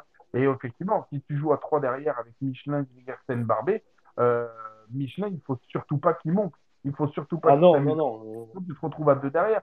Donc je pense On que met l'homme- tant qu'à faire à 3, vaut mieux mettre Bokele que, et mettre Michelin plus haut à droite que, en piston que, le mettre en troisième défenseur. Il sert à rien. je pense surtout que c'était, moi je te dis, je pense honnêtement que c'était histoire de préparer ce système-là et euh, qu'il a juste pas pu mettre en place contre Angers parce qu'il avait un Vipotnik qui rentre fatigué de sélection, il a un qui rentre blessé de sélection, donc il ne pouvait juste pas le mettre en place sur ce match-là. C'est tout. Mais je reste, c'est pour ça que je reste persuadé que demain on va jouer en 3-5-2 parce que c'est le système que veut- dans lequel veut jouer Albert Riera. Et c'est aussi pour ça que du coup, il a demandé à ses ailiers, à ses latéraux de ne pas monter. Mais ça vous a pas frustré de pas voir Michelin monter? Franchement, non, sûr. parce que. Non, fr- franchement, moi perso, non, parce que mine de rien, on a quand même vu des. Enfin, ça nous a pas empêché d'être malgré tout performants sur le côté. Enfin, performants. Ça, ça nous a pas empêché de produire du jeu. Je veux dire, on a quand même des, des, appels, on va dire, dans, dans les espaces. Euh, on a quand même réussi à combiner certaines fois euh, sur ces côtés-là aussi. Il y a, et sans forcément, on va dire, avoir, euh, je veux dire, des Michelin qui cherchent un point d'appui, etc., etc. Au contraire, je, trouvais même mieux, je préfère, préfère limite Michelin, on va dire, dans ce registre de revenir vers l'axe, de prendre le ballon, de monter, de chercher, on va dire, euh, à créer un déséquilibre dès la, la première possession et à monter, on va dire, vers l'axe, plutôt que de chercher à créer, on va dire, euh, un, un appui, un appui avec l'ivolence qui de toute façon ne marche pas depuis le début de saison et, euh, et nous envoyer un centre ou deux, on va dire, pendant, pendant la totalité du match. Donc, mais en ce sens-là, c'était, enfin, moi je trouve effectivement que c'était complètement différent de ce que l'on a vu. euh, pareil, mais et je dis sur le plan individuel et sur le plan collectif pour le coup, de ce qu'on a pu voir avant. Putain, je vais. Et, et, sur, ce, sur match, sur, sur ce match-là, euh, si euh, chacun des trois, vous avez des points forts à sortir. Alors, on a parlé de Rico David Tachvili et de son placement qui était très intéressant, mais peut-être d'autres. Individuel ou. euh, individuel ou collectif. Euh. Mais moi, je. Allez, je.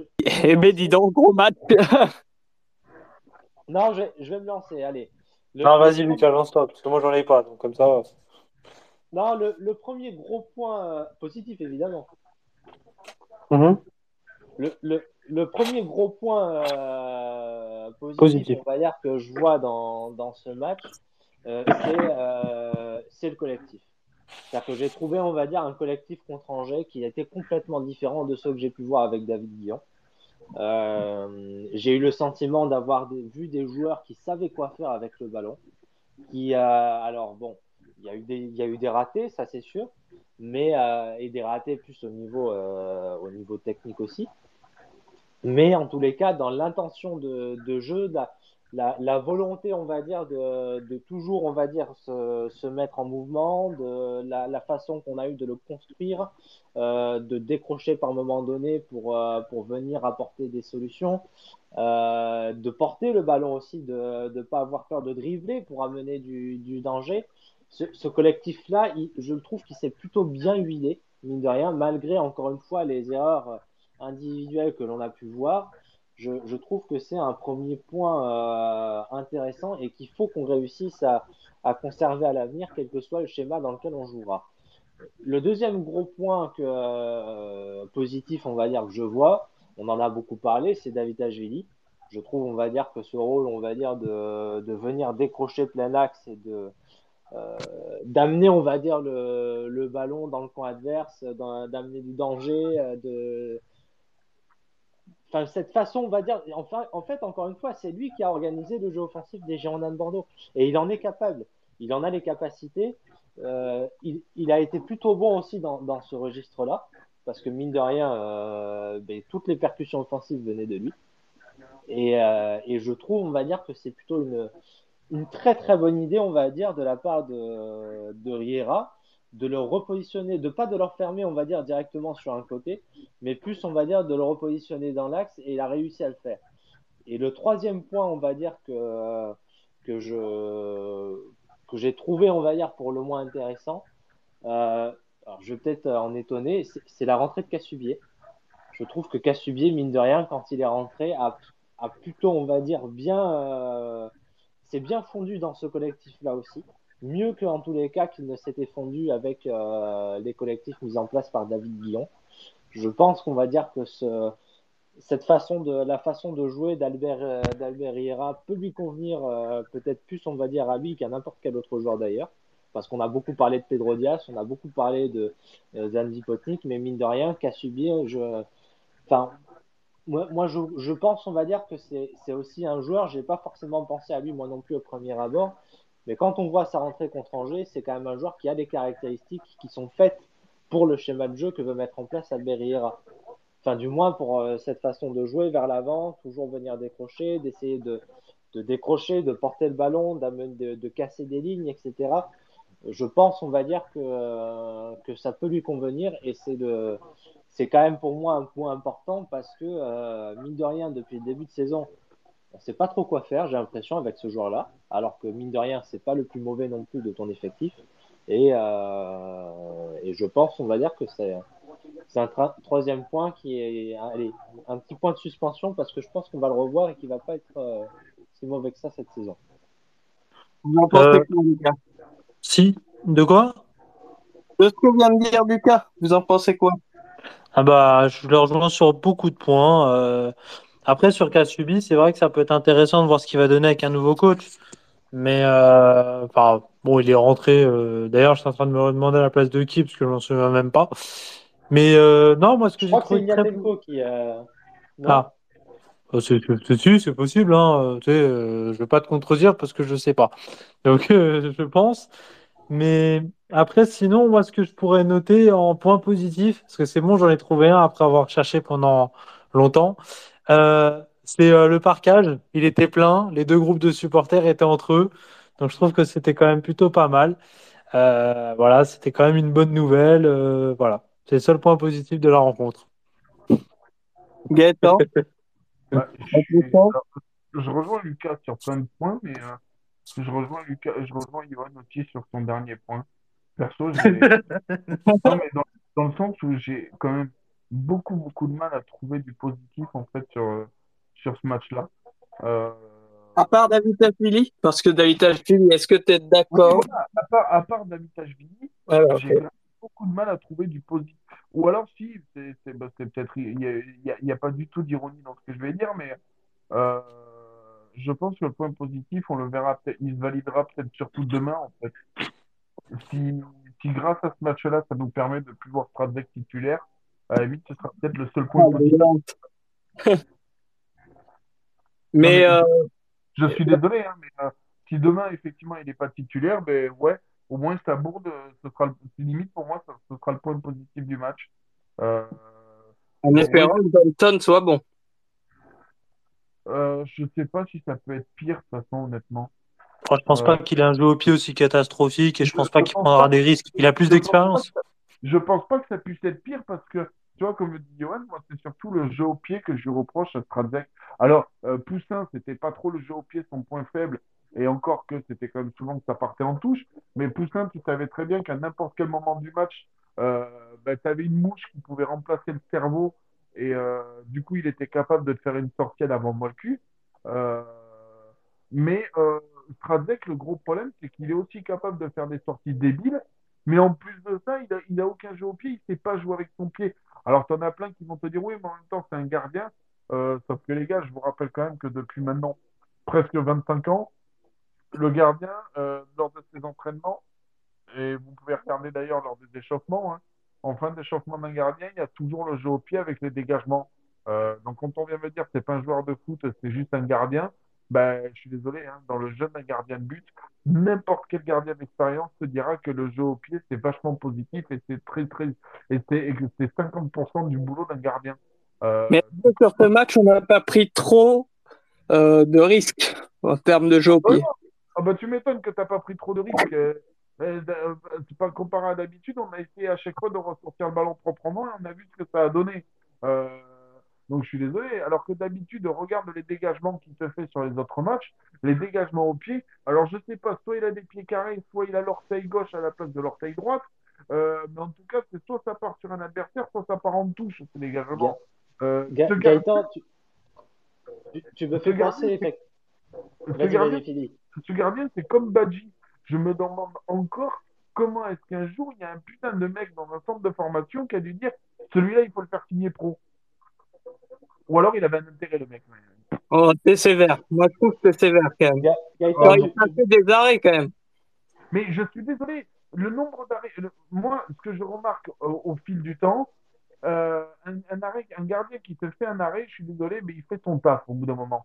Euh, tu vois, c'est un peu comme Badji. Quand Riera lui demande dans ton contrat, il a marqué quoi? De tirer sur le gardien ou de marquer des buts? Et bien pour un gardien, c'est pareil. Dans son contrat, il a marqué quoi? De savoir faire une relance, de, te faire rapporter des points ou de ne pas te faire, ou de faire des arrêts? Le problème, c'est que oui, il te fait des arrêts. Il n'y a pas de problème, il te fait des arrêts. Mais il te fait des arrêts. Regarde, par exemple, c'est le match de Grenoble où il fait sa première cagade. Alors oui, derrière, on te dit, honnêtement, derrière, j'étais même l'un de ceux qui te disaient, sur le match de Grenoble, malgré l'erreur qu'il fait, c'est limite l'homme du match, parce que sans lui, sans lui, t'en prends 3 ou 4 de plus. Mais si tu l'as pas dès le départ, peut-être que le premier but, tu le prends pas, et le match, il est différent. C'est bien beau de faire 15 arrêts derrière, mais si en début, tu as fait deux cagades qui te coûtent deux buts, et bien au final, le résultat, il est le même. Ton match, tu le perds, et même si tu as fait des bons arrêts derrière. il, Donc, il- au il final, tout ce que- tout ce que tu retiendras, c'est que tu l'as perdu. Tu retiendras pas les arrêts qu'il a fait derrière. Tu retiendras que tu l'as perdu parce que c'est lui qui t'a mis dans la merde dès le départ. Il- et il va aussi, Et, et un Il aussi- de but, je suis désolé, je peux pas tolérer ça. Ga- Ga- Gaëtan, tu, tu me fais penser effectivement à quoi dont je voulais que, aussi euh, que je voulais évoquer ce soir.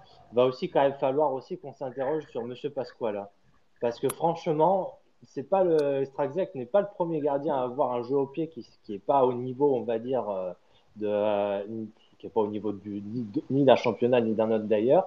Poussin avait aussi des, des difficultés dans ce domaine-là. Strazek aussi, ça commence à faire beaucoup. Ça fait que deux ans qu'il est là. Donc, euh, va peut-être falloir aussi, lui, que. Enfin, je m'interroge un petit peu sur ce qu'il travaille exactement, quand même, Monsieur Pasquale, parce que. Bah, tu sais, on a eu des entraîneurs de gardiens qui faisaient pas de frappe parce qu'ils avaient une tendinite ou je sais plus quoi à la jambe et Costil il faisait plus Ah, d'entraînement. un problème de hanche. Oui, voilà. Bon, après on avait récupéré euh, Grégory Coupé qui s'est fait dégager, on ne sait même pas pourquoi. Peut-être c'est une question de salaire ou autre, hein, je sais pas, hein, honnêtement.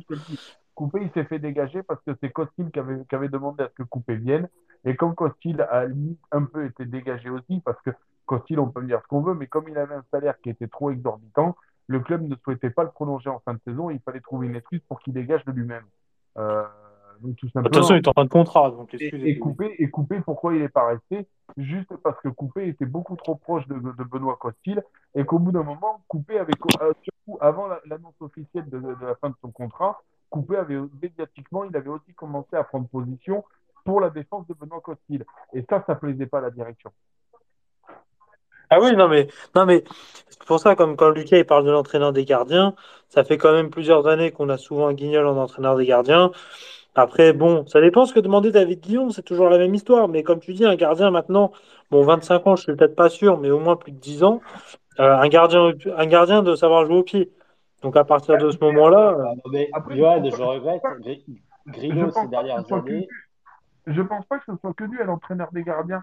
Parce que moi, je me rappelle encore il y a quelques années, par exemple, tu prends, le- tu prends l'époque Carasso et tu prends l'époque Ulrich Ramé. Euh, Ramé, il avait derrière lui, il avait Mathieu Valverde, il a eu, euh, il a eu euh, Olympa, euh, il a eu Frédéric Roux. Les trois avaient pas spécialement un bon jeu de pied. Et pourtant, les, en- les échauffements avant match, ils, étaient exactement les mêmes qu'aujourd'hui, quasiment les mêmes qu'aujourd'hui. À la fin de l'échauffement, tu avais toujours des relances au pied de- de- de- d'entraînement sur l'échauffement sur les relances au pied. Euh, oui, ça fait des années que ça je existe. pense au bout d'un moment que c'est une question de niveau du gars et surtout une question d'investissement et d'attitude. On en revient au même point, l'attitude. L'attitude. On en revient toujours au même point. Quand tu sais que tu n'es pas performant sur ce domaine-là, honnêtement, si, de si tu, tu fais ce qu'il faut pour essayer de t'améliorer, ou alors si tu sais que tu n'es pas performant là-dessus, tu essaies de trouver un autre, une autre façon de dégager. Et, et les gens, ils t'en tiendront pas rigueur si tu dégages pas au pied, si tu es nul au pied. Les gens, ils ils tiendront, ils tiendront, euh, tiendront pas spécialement rigueur. Ça dépend derrière- comment tu veux jouer. Oui, mais ça dépend bien sûr comment. Oui, mais alors là, c'est toujours pareil. Si, si jamais tu as le coach qui veut jouer d'une telle façon et que ton. Là, oh, c'est aussi des choix de coaching. Si tu sais que ton gardien n'est pas, Ah oui, pas bien sûr. capable et pas performant dans la relance au pied, euh, et que toi, tu veux jouer avec des relances rapides et longues, ben dans ce cas-là, tu changes ton gardien. Alors, C'est peut-être pour ça aussi qu'il y avait des histoires de gardiens. Et, et pour finir, pour finir, par exemple, euh, Benoît Costil avait un très bon jeu au pied. Et, et pourtant, quand il a eu Prior derrière lui, Prior avait un jeu au pied, mais dégueulasse.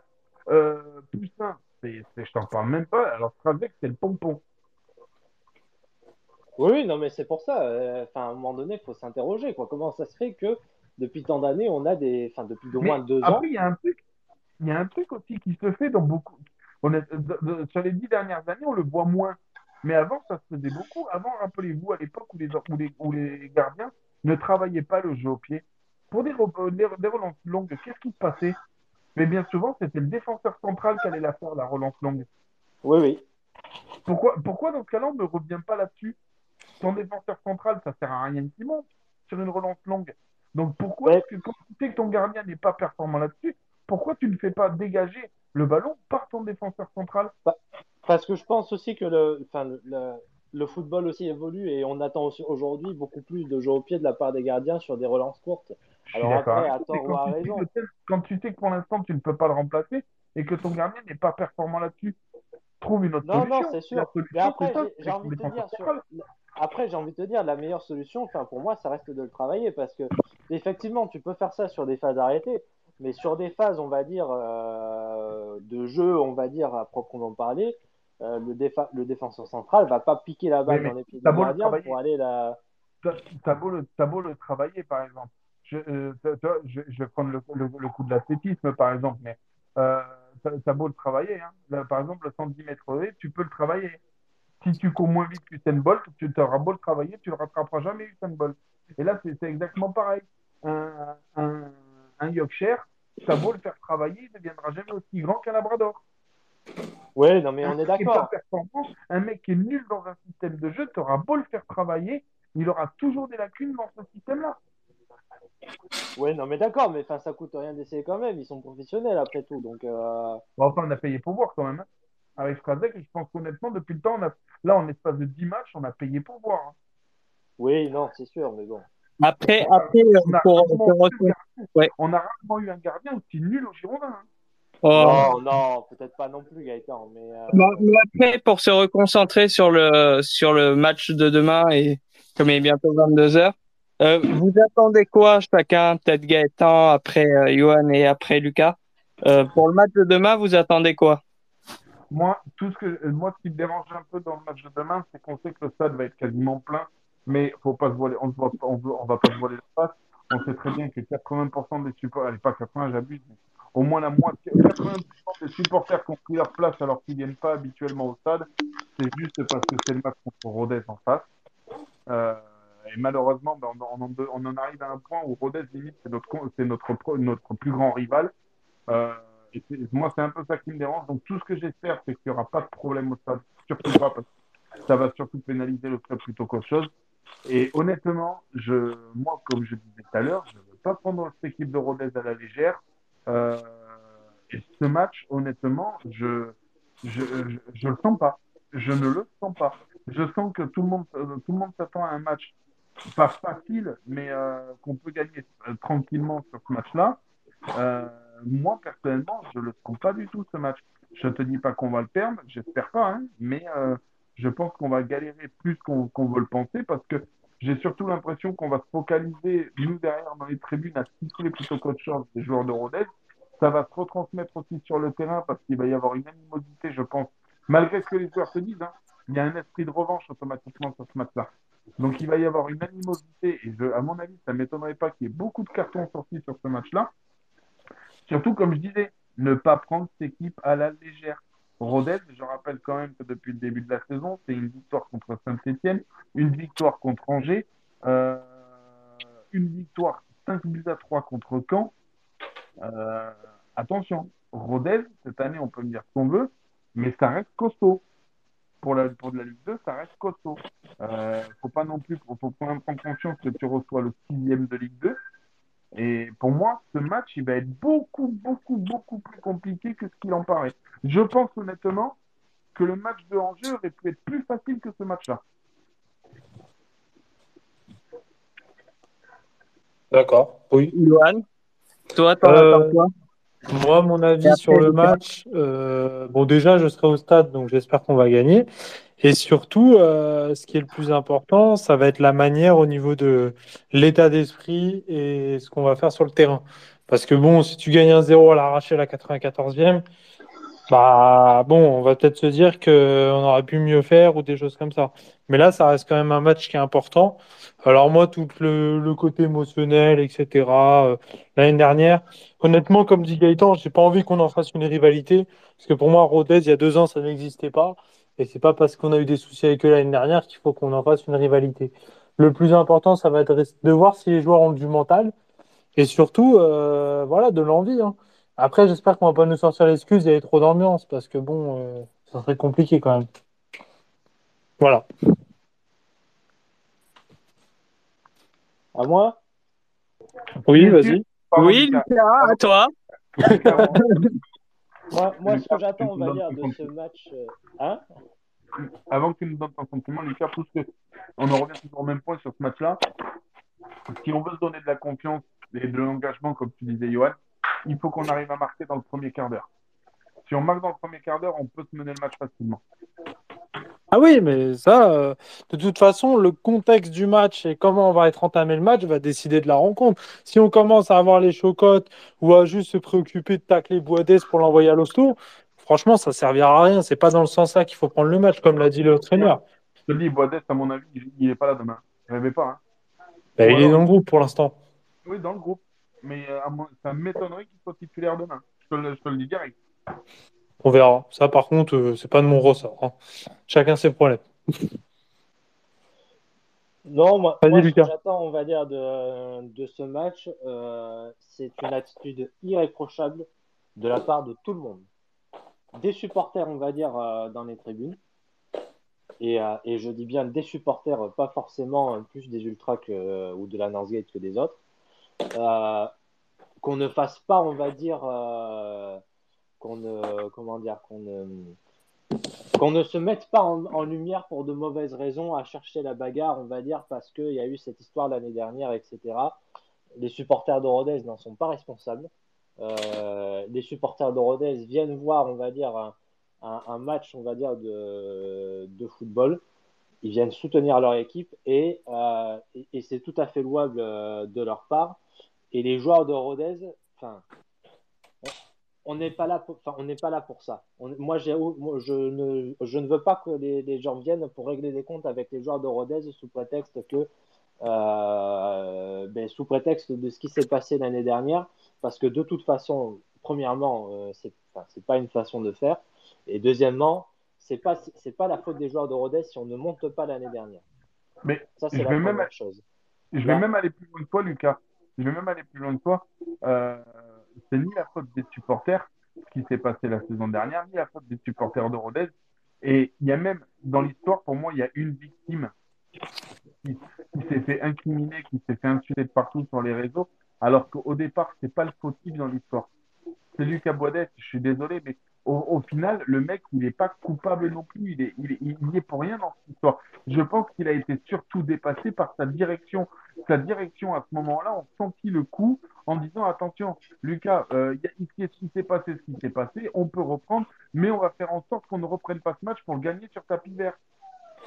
Ah oui, non mais, non, mais ça, de toute façon, comme, euh, comme l'a dit beaucoup de monde, euh, le mec il tombe, mais si de toute, mais moi je dis reste par terre frérot, reste par terre comme ça on gagne le match sur tapis vert. Le premier fautif dans l'histoire, c'est Marc, le supporter des Girondins, mais c'est lui le premier fautif et la direction de et la direction du club de Rodez. C'est eux les fautifs, les, les, premiers coupables dans cette histoire. C'est eux qui ont accentué le truc pour que le match ne reprenne pas alors qu'il aurait pu reprendre le match. La, la preuve, la, décision n'était même pas prise que les mecs ils étaient déjà touchés limite dans le bus pour repartir. Oui, mais parce qu'ils savaient. Non, ils savaient pas, ils avaient juste pas l'intention de reprendre le match. Bah évidemment, mais parce que c'est pas. Après, on va pas revenir sur le débat là-dessus. Mais moi, demain, je suis entraîneur d'une équipe, je joue ma peau, j'ai mon joueur qui se fait bousculer, peu importe la violence ou autre. Mais moi, je lui dis, frérot, reste par terre, on rentre tous au vestiaire, on rentre chez nous, on va gagner le match sur tapis vert. C'est pour ça que je te dis qu'il faut pas s'en prendre aux supporters de Rodez ni aux joueurs de Rodez. mecs ah non, mais les supporters de Rodez, on s'en fout. Eux, c'est pas de leur faute. Ouais, ouais, je sais pas pourquoi. Euh, il faut quand même le dire parce que bon. Euh, je veux dire, l'engouement nous a tous un petit peu dépassé aussi euh, l'année dernière. Lucas, je te laisse finir et après, je... il y a un sujet que je veux évoquer. Mais je te laisse finir. Vas-y.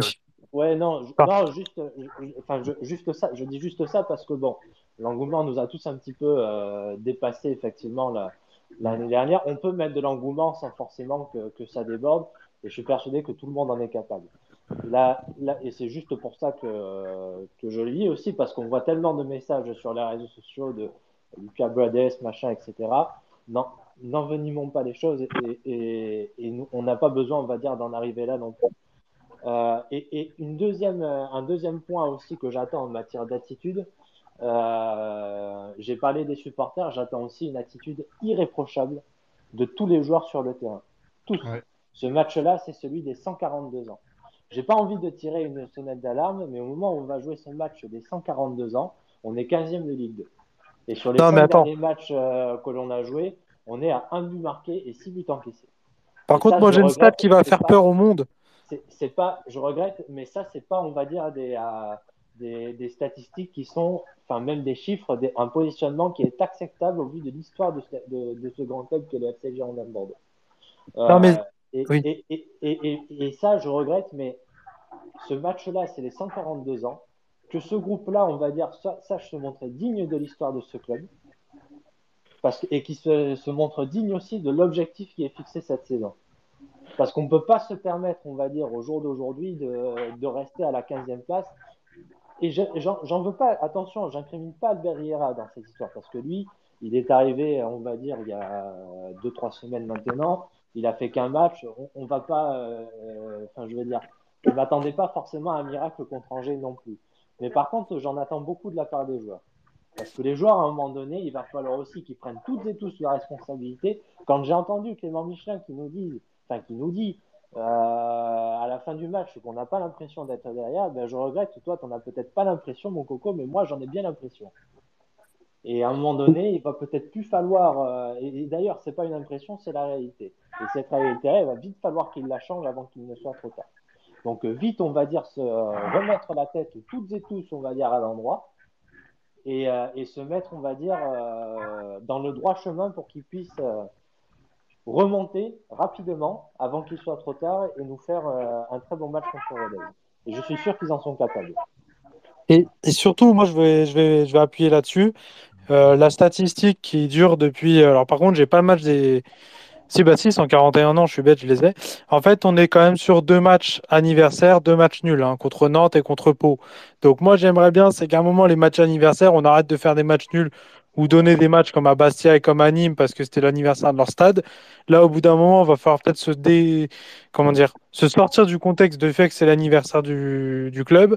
Et il y a un moment, il va falloir qu'on se réveille et qu'on se bouge les fesses. Parce que quand tu fais finir 33 000 personnes, si c'est pour encore avoir un match nul, les gens vont peut-être arrêter de venir derrière aussi. Ah, Parce que c'est un match, comme disait Gaëtan au début, c'est un match qui est tournant au niveau de la saison, au niveau des supporters surtout.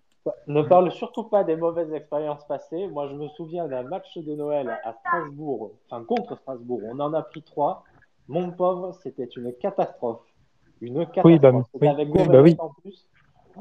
Oh là là là là. Enfin bref, taisez-vous, on va refaire euh, revenir les, les démons sinon. Pour, Bah, pour c'est le grave. dernier sujet que vous voulez aborder, Gaëtan, j'ai fait monter Axel. Axel, comment ça va?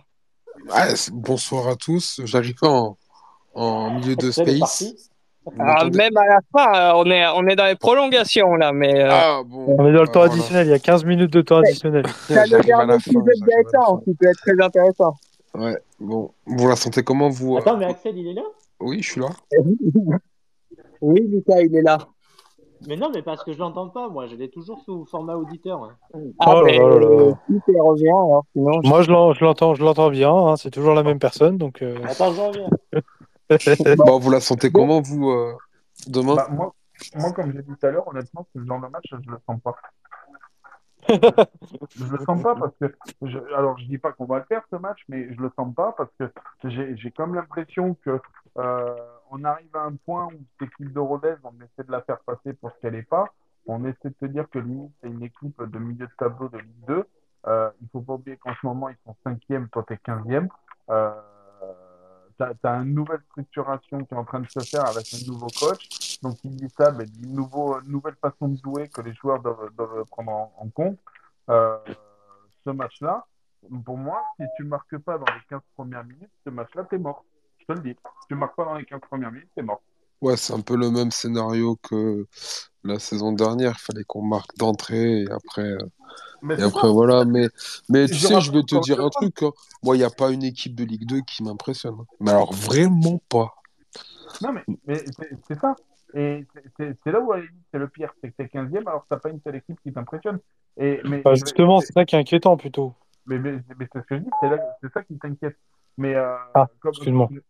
Comme je vais, comme je, c'est pour ça que je te dis que ce match, moi, il me rassure pas du tout et il m'inspire pas confiance. Mais euh, je sais pas. Après, je peux, je peux me tromper. et J'espère me, me tromper. Mais euh, Bah, pour avoir, pour avoir été à l'entraînement mercredi, tu vois, j'ai un peu pris la température. Et, Il est euh, froid. ouais, il pleuvait un peu aussi, tu vois. J'étais bien, j'étais bien content. Mais, euh, mais euh, non, mais j'étais un peu voir un peu les têtes des joueurs, voir dans quel état. Tu sais, tu, les attitudes et tout, t'arrives un peu à cerner le truc et t'arrives un peu à, à t'imaginer un peu dans quel état d'esprit ils sont, tu vois. Mhm. Alors, Et ouais, je les ai pas sentis. euh, bah, tu sens que devant le but, déjà, c'est compliqué parce qu'ils ont fait une séance de sortie de balle sous pression. Bon, là, jusque-là, tout va bien, mais les, les, les phases où il faut tirer devant le but, c'est compliqué. Bon, bref, c'est un détail. Mais, mais, mais dans les têtes, je les ai pas sentis. euh, je, pense qu'il y aura au jour J, à, demain à 15h, il y aura, il y aura les ingrédients et la hanne qu'il faudra pour, euh, pour jouer ce match. Mais tu vois, je les ai pas. Ouais, la tête dans le guidon, je les ai sentis tout mou, tu vois. Même Capi, j'ai un peu parlé avec Johan, tu vois. Même Johan, il est là, il, Ouais, il lui dit, ouais, tu, ouais, on est désolé d'être 15e. En gros, c'est un peu le discours, quoi. Mais- On sait qu'on est 15e, on est C'est vrai que je désolé. suis pas bon depuis le début de la saison, donc c'est Ouais, mais normal. à limite, je désolé. je Axel, je vais dire, euh, je préfère, si tu veux, dans, vu comment on est actuellement, ça me rassure plus, à limite, je vais dire, même si c'est un peu bizarre comme terme, mais ça me rassure plus de savoir des mecs qui ont la tête dans le guidon que plutôt que des mecs que tu les vois à l'entraînement, ils sont plutôt sereins. Tu vois, ça, ça, ça m'énerverait plus par contre. Des mecs qui soient hyper sereins alors que tu es 15e de Ligue 2 et que justement, comme on a dit, il n'y a aucune équipe en Ligue 2 qui pour le moment est vraiment impressionnante au-dessus du, et qui est au-dessus du lot. Il y a personne Mais qui, c'est- c'est un- qui, qui marche sur l'autre. C'est pour ça, c'est pour ça, c'est ce que je te dis. À la limite, je trouve plus, je trouve plus normal et plus rassurant que les joueurs soient- aient la tête dans le guidon et que limite comme ça, tu vois, qu'ils sont dégoûtés de ce qui se passe, euh, qui sont déçus même de ce qui se passe, que plutôt que des mecs qui te disent ah non mais euh, nous on est confiants. Ça, ça m'énerverait encore plus à limite. Non, bah, tu vois, la tête dans le guidon, moi, ça m'inquiète quand même. Ça veut dire que les mecs, ils ont même pas de la revanche ou de la hargne. Je sais pas, moi. Honnêtement, t'es, t'es Bordeaux, t'es 15e de Ligue 2, t'es censé jouer le maintien, t'es censé jouer la montée, excusez-moi le lapsus. Au bout d'un moment, je sais pas, à l'entraînement, vas-y, moi, je me défonce, quoi. Puis quand j'arrive devant les supporters, je dis, ouais, ça me fait chier qu'on soit 15e, on n'en fait que de la merde. Et ben, j'espère que ce week-end, on va essayer de gagner parce que ça commence à me gonfler qu'on soit à cette position. Le mec, il arrive en mode dépressif. Tu Mais fais quoi? Tu fais un smecta, de l'iprane. tu, tu vois, pour juste l'anecdote, tu vois, l'entraînement, il a commencé un quart d'heure en retard. Tu vois, Reira est Ah bah, bah. c'est, c'est, le- c'est le premier Reira à être sorti. Il est venu nous voir directement, s'est excusé auprès de tout le monde et a, a clairement dit, bon, c'est ma faute. Mon meeting était un peu long parce que j'ai parce que comme il, il nous expliquait, moi j'aime bien mes joueurs, ils, ils arrivent à l'entraînement, ils savent et ils comprennent ce qu'ils doivent faire, tu vois. Ils, ils, ils vont pas sur le terrain s'ils ont pas compris. Donc, euh, Ouais, euh, tu vois le truc. Mais tu vois, c'est d'ailleurs ce que nous disait euh, la semaine dernière. Tu vois, j'ai écouté, il y avait euh, Valentin et, et Franck euh, Diabaté qui, avaient fait, qui ont fait un, space plutôt très intéressant. Et euh, je crois que c'est Diab qui disait justement, euh, comme quoi lors des entraînements, euh, Albert Riera n'hésitait pas à, à arrêter, ben, en pleine phase d'entraînement, n'hésitait pas à arrêter l'entraînement et à réunir tous les joueurs euh, en leur disant qu'ils n'étaient pas contents de ce qui venait de se passer là à l'entraînement, qu'il fallait plus faire comme ça, comme ça, comme ça. Et, euh, ouais. ça- et, et ça me plaît, moi, cette philosophie. Ça me plaît. Ça, c'est pas un truc de ouf non plus. Hein. Non, c'est Ouais, mais mais hein. c'est- pas ouais, un truc de ouf, mais t'as jamais vu ça à Bordeaux? Ça fait des années qu'on voit pas ça. Mais Johan, c'est un détail qui fait la diff. Exactement, c'est un détail. Bah, un j'espère, détail. hein. Moi, perso, on verra. hein. Dis- Dis-toi qu'avec David Guillon, enfin, le plus souvent, les mecs allaient sur le terrain et ils comprenaient rien. Donc, effectivement. Oui, non, mais non, mais non, mais ça, c'est pas euh, pareil. C'est pas le même coaching, c'est pas la même idée de jeu. Il y avait total, c'est quelque chose de totalement différent. Mais que le mec, il arrive et qu'il stoppe les séances pour dire ça, ça va pas, ça, ça va pas. Ça, on fait comme ça, ça, on fait comme ça. J'ai envie de te dire, c'est Oui, mais normal. je hein. suis d'accord avec toi, c'est normal. pas, Non, il mais te je suis dit, d'accord il avec te, toi. il te dit pas, ouais, ça va pas, ça va pas. Il te dit, ça va pas. Il faut faire désolé, comme ça, hein, comme ça, mais, comme ça. mais il te l'explique derrière et le Voilà, pourquoi du comment et Non, le mais. Johan, Oui. Johan. Johan, je suis d'accord avec toi, c'est normal dans le, dans le, dans le fond, c'est normal. Mais c'est tellement anodin, ça, ça se voit tellement peu que quand ça arrive, mais ça surprend tout le monde et tout le monde trouve ça complètement, complètement euh, trouve, trouve ça bien. Alors qu'effectivement, je suis d'accord avec toi, c'est quelque chose qui devrait être instauré de base dans le football ou dans n'importe quel sport collectif.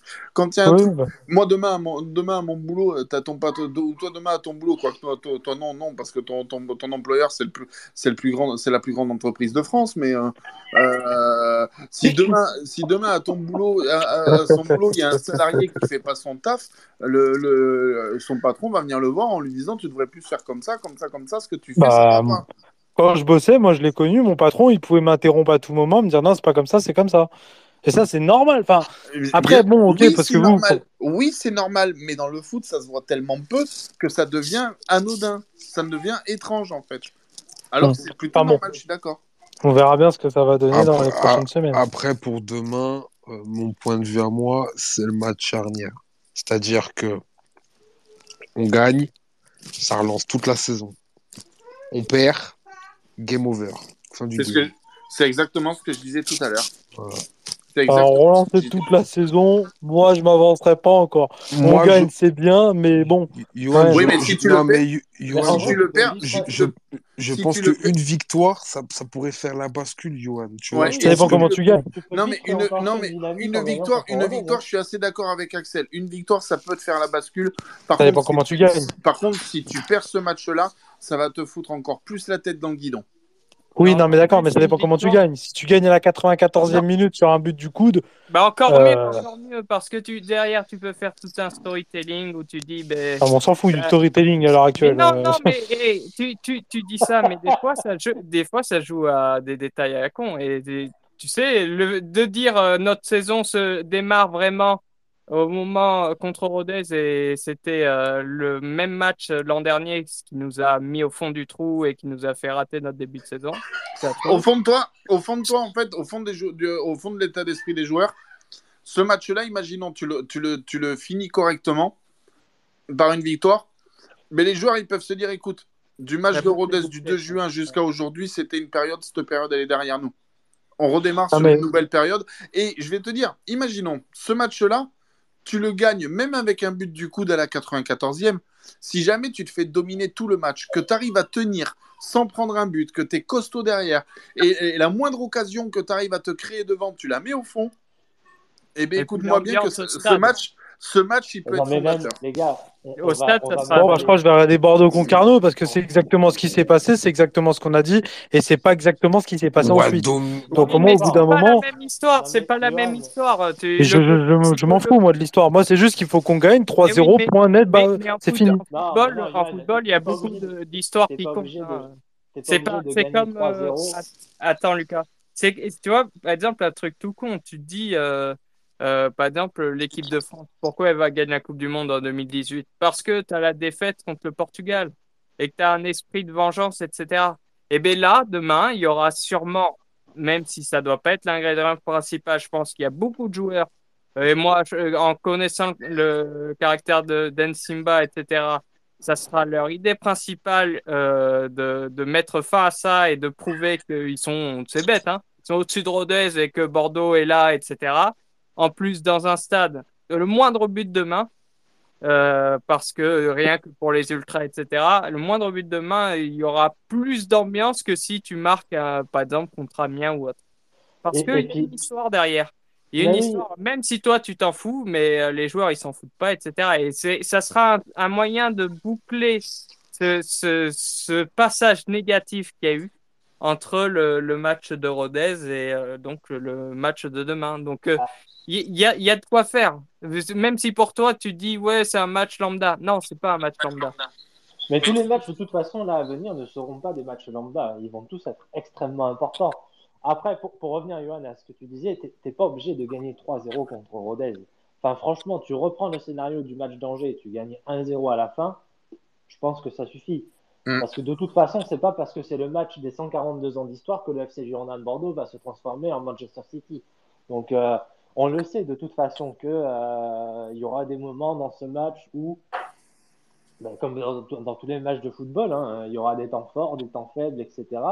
L'important, c'est surtout, est-ce que de, et moi, c'est ce que j'attends aussi plus dans le contenu, c'est de voir une équipe qui va savoir gérer ses temps faibles et, euh, et euh, appuyer sur ses temps forts et marquer sur ses temps forts. Exactement. Euh, voilà. Après, on va dire, j'ai envie de te dire, euh, tu peux, euh, tu peux te faire bouger, tu peux, enfin, tu peux te faire bouger. Euh, tu peux prendre, on va dire, un ou deux tirs ou trois, quatre, cinq allées de Rodez dans le match ou qui passe pas loin, etc. Si, si tu vois, on va dire, enfin, si tu as le ballon euh, 60% du temps, comme dit Riera, et que tu arrives à te créer des occasions du jeu, à faire circuler avec Zurico, etc., etc., ça ira tout seul. Hein. Ça ira tout seul. Et parce que tu auras eu une équipe, si tu veux, qui sur ce match-là, ben, qu'est-ce qu'elle va se dire, l'équipe? Elle va se dire, ben oui, on aura été capable de produire quelque chose de pas si mal que ça. Il y a eu des choses moins bonnes, il y a eu des choses, mais il y a eu aussi des choses intéressantes. Et je pense que dans la, la, la copie, on va dire, qu'on doit rendre, je pense que c'est, euh, je pense que ça peut déjà faire un bien fou de pouvoir juste rendre une copie comme ça.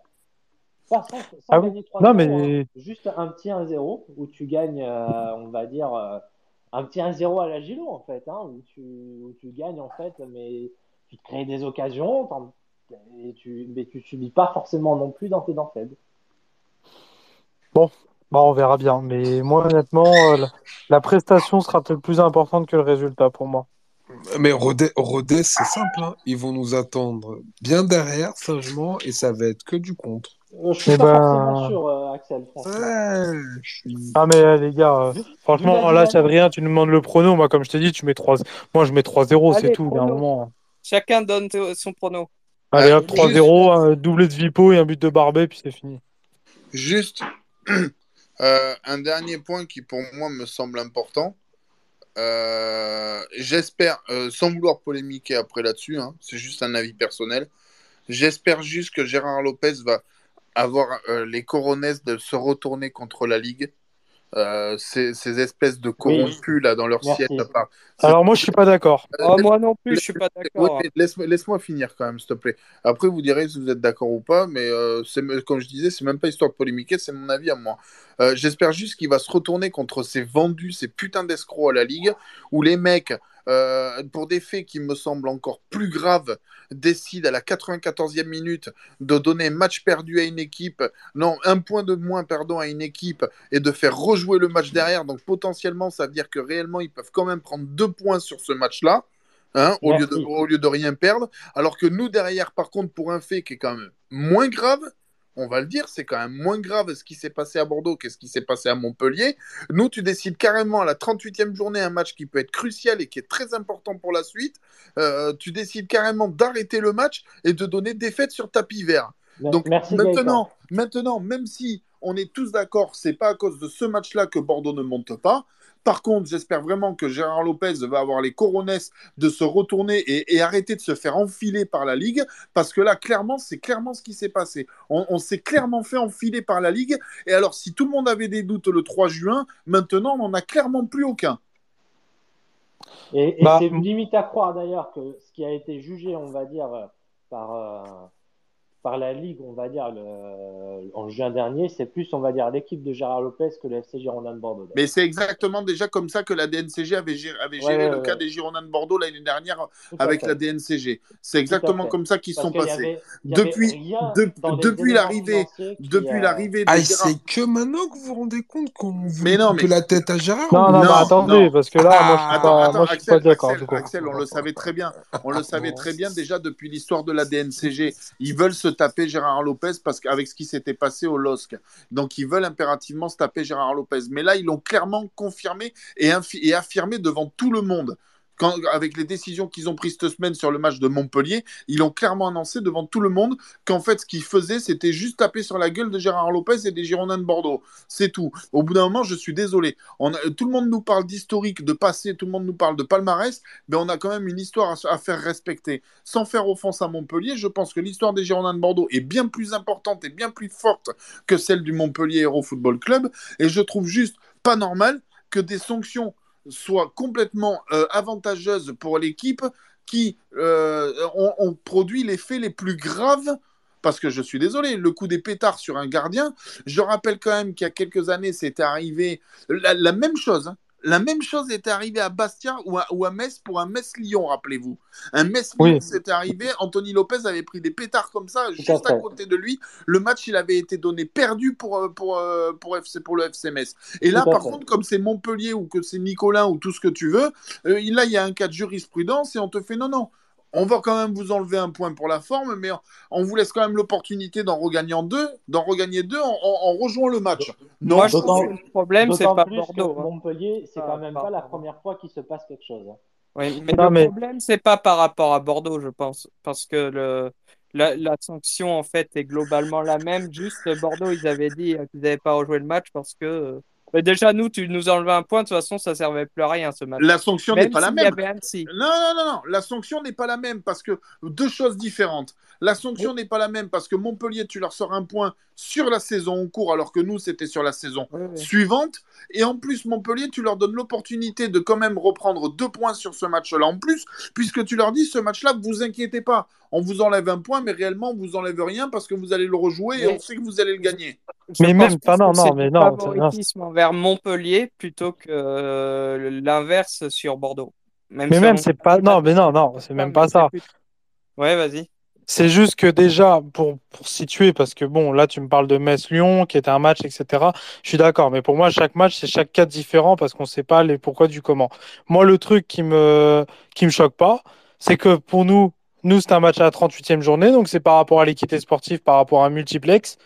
Alors que là, c'est un match en plein milieu de la saison que tu peux faire rejoindre à un autre moment. Moi, personnellement, qui rejoue, qui rejoue pas, je m'en fous. Quoi qu'il se passe, c'est pas mon problème. Le souci, c'est qu'il y a une décision qui a été prise, peu importe l'équité ou pas l'équité. C'était à nous aussi de faire valoir nos droits. Le problème, c'est que Gérard Lopez, comme il est jamais là et qu'il sert à rien, j'ai pas peur de le dire, il est là, mais il est pas là. C'est pareil. Là, ce qui se passe, le Montpellier-Clermont, il va être à rejouer. Mais j'ai pas entendu les Clermontois en train de pleurer dans tous les sens et d'être choqués du, du fait qu'ils rejouent. Mais, mais normal. Non, Bah, mais, forcément, mais- ils peuvent les reprendre, les points. mais Bah bien non, sûr. ils peuvent très bien dire non, on va en appel, nous on veut la victoire, notre gardien il est choqué, il veut pas rejouer. Ouais, mais je suis désolé. Tu, alors, tu l'expliques comment que la, alors sans prendre le cas de Bordeaux, tu l'expliques comment que la décision pour les mêmes faits ne soit pas la même qu'il y a quelques années pour un Metz-Lyon? Mais parce que c'est parce que chaque cas est différent. Non, là c'était Mais non, non, exactement non, les mêmes cas. Là même, c'était exactement les mêmes cas. C'est des Mais- pétards mais qui partent sur la pelouse euh, à, à même pas un mètre du gardien. C'est exactement les mêmes cas. Je suis désolé. Et là, clairement, ils viennent- et là- moment où, Là, ils euh, viennent clairement de t'indiquer que Bordeaux et Gérard Lopez, on veut juste enfiler Gérard Lopez et c'est tout ce qu'ils veulent. Et, et Oui, non, mais- même, même dans le scénario du match, Metz était mené, euh, était mené, mené pardon, devant Lyon. Alors, si étaient tu vas par là, 1-2-0, je crois. Si tu vas par Donc, là, euh, Bordeaux, pourquoi Si tu vas par là, Bordeaux, Oui. pourquoi- Bordeaux, pour, euh, je suis d'accord. Alors pour l'équité sportive, tout ce que tu veux. Euh, Montpellier, tu leur donnes un point en moins sur la saison en cours. Bordeaux, dans ce cas-là, pourquoi tu fais pas pareil? Comme déjà tu les pénalises avec le match perdu, complètement le match perdu, parce que le match, tu n'as même pas l'opportunité de le rejouer. Alors que Montpellier, certes, ils prennent un point en moins, mais au lieu de prendre trois points, ils peuvent en prendre deux au final. Dans ce cas-là, pourquoi est-ce que Bordeaux, tu lui mets double sanction? T'as les, les, euh, bon, les tribunes suspendues, ça c'est normal. Mais pourquoi tu lui mets le point en moins sur la saison d'après? Sur la saison d'après. Donc déjà, ça veut dire que tu les pénalises sur la prochaine saison. Et en plus, tu les pénalises sur la saison en cours, puisque tu leur dis ce match, vous l'avez perdu. Donc ça veut dire que tu les pénalises sur deux années consécutives. Alors que Montpellier, c'est une sanction sans en être une. Bah si quand même. Non Bah non, puisqu'au final, ils peuvent quand même prendre deux points. Mais comment Oui, mais qui te dit qu'ils vont gagner aussi C'est toujours la même histoire. Allez, allez. Bah attends, euh, non, mais un match, c'est un match, c'est 90 Non, non, mais minutes, il va être leur donnes l'opportunité, t'es Clermont, tu pètes un plomb. Bah Est-ce que Clermont a pété les plombs? Est-ce que vous avez Non, vu des articles non, comme quoi Clermont un, un des trucs que j'ai pas compris, même sur le match, parce que, attends, le truc, il arrive dans le temps additionnel, le, si Oui. je trompe pas. Oui, 94e et le match est fini à la l'arbitre, il dit- 97e. pourquoi l'arbitre, il dit pas, euh, voilà, on va siffler la fin du match. Mais ça dépend aussi, comme je te dis, chaque match, chaque contexte, par rapport à ce que l'arbitre a écrit dans son rapport, par rapport à plein de trucs. Je suis Ouais, pas dans, non, le, dans la le FFF, etc., pour à- connaître le tel match truc. à rejouer, le match est à rejouer. Là où il y a un truc où il y a une manque de cohérence sur la. Pourquoi, dans ce cas-là, pourquoi tu C'est fais parce rejouer le que- match? Sachant Non, que t'es à mais- la 94e, Là, tu leur là enlèves un- point. Tu leur enlèves Oui, mais point ça, c'est toujours. Non, ça, c'est. euh, Il y a mais aussi des là- histoires de droits télé, plein de choses aussi. Là il y a un problème de. Mais je m'en prends des droits télé, t'es à la fin du match. T'es à la fin du match. C'est même pas comme si t'étais à la 20e minute comme nous. T'es à la fin du match. L'arbitre a décidé d'aller quand même jusqu'au bout du match derrière. Pourquoi dans ce cas-là tu, tu leur mets un point en moins? Ah non, le match, il s'est pas terminé. Le match, il s'est arrêté à la 94e. hein. Peu importe. Mais attendez, attendez, attendez, attendez. importe. Tu leur Moi- mets un point en Oui, mais il y a eu plein de matchs comme ça. Mais pourquoi Oui, tu leur donnes l'opportunité de rejouer le match derrière? Attends, moi, un truc par contre. Chaque euh, cas est différent. Je pourrais pas te dire. oui, J'ai oui, pas, oui, le règlement sous les yeux. un truc qui est problématique, un truc qui est problématique, c'est que bon, euh, sur des cas là, tu vas avoir des jurisprudences, etc. Et dans le dossier de défense euh, de leur décision pour le match contre Rodez, ils disent oui, Rodez gagne, euh, était euh, mené, donc euh, bon, ils, ils ont les trois points. Et là, t'expliques, tu vas expliquer à Clermont qui menait à la 94e que Non, bah, non, non, ils étaient menés. Non, non, Ah, ils ils étaient menés. menés. Non, ils étaient Clermont menés, euh. non Non, non, Clermont Non, non. perdait 4-2 Non, non. ou 4-1, je sais plus, mais Clermont perdait. oui, Clermont perdait 4-2. Oui. Ah, c'était Clermont qui perdait. Ah, ok. Oui, oui, non. Oui, mais- oui, Montpellier menait 4-2. donc, Mais euh, c'est ce bon. que je te dis. Si, si au ah pire tu veux être crédible, si tu veux être crédible dans tes décisions et dans tes sanctions, comme le match il ne va pas à son terme, tu le- même si, même si au pire des cas tu leur mets, mais dans ce cas-là tu fais comme ce qui s'est passé à Bordeaux, tu leur mets défaite et un point. Oui, même si mais tu là- leur mets là, pas le point en moins, tu leur mets au moins la Montpellier défaite sur 4-1. tapis vert. Je peux pas mettre défaite, ils étaient en train de 4-1, là. mener. Montpellier mené et tout, c'est un peu. C'est un peu. C'est pour ça, chaque cas est différent. Ah, moi, donc je- si nous, Non, on avait les mené, gars, donc non, si mais nous on attendez, avait mené Johan. au score contre Rodez, donc si nous on avait mené au score contre Rodez, le match on aurait pu le rejouer? Ben, et- Ah non, et- parce qu'il y aura personne qui sera rentré sur la pelouse, c'est toujours la même question. Non, mais Toujours la même Johan, histoire. attends, Mais ça, t'en sais rien. attendez, les gars, les gars, On les Bah gars, non, je mais. même dire quelque chose. Moi, j'arrête pas d'entendre, chaque cas est différent. Je regrette, oui, il y a une différence majeure entre le fait de jeter un pétard sur un joueur et le fait de ce qui s'est passé par Rodez, à Rodez- contre Rodez. Attendez, il faut arrêter Ouais, à un mais- moment donné. mais- mais C'est après- beaucoup plus grave au niveau de l'intégrité physique du joueur de lui balancer un pétard à côté que ce qui s'est passé contre Rodez. Oui. Mais, Même mais, si les mais- deux cas Oui, mais il y a eu plein de matchs comme ça à rejouer. Quand Payet reçoit la bouteille d'eau dans la gueule, les Niçois, ils ont joué le match. ça a été rejoué, etc. Non, mais en fait, Mais alors ça fout, mais ça met une jurisprudence. Menait 4-1. euh, Oui, mais ça met, ça met une jurisprudence de plus, une jurisprudence de plus. Le match contre Lyon- Lyon-Metz, tu le fais pas rejouer.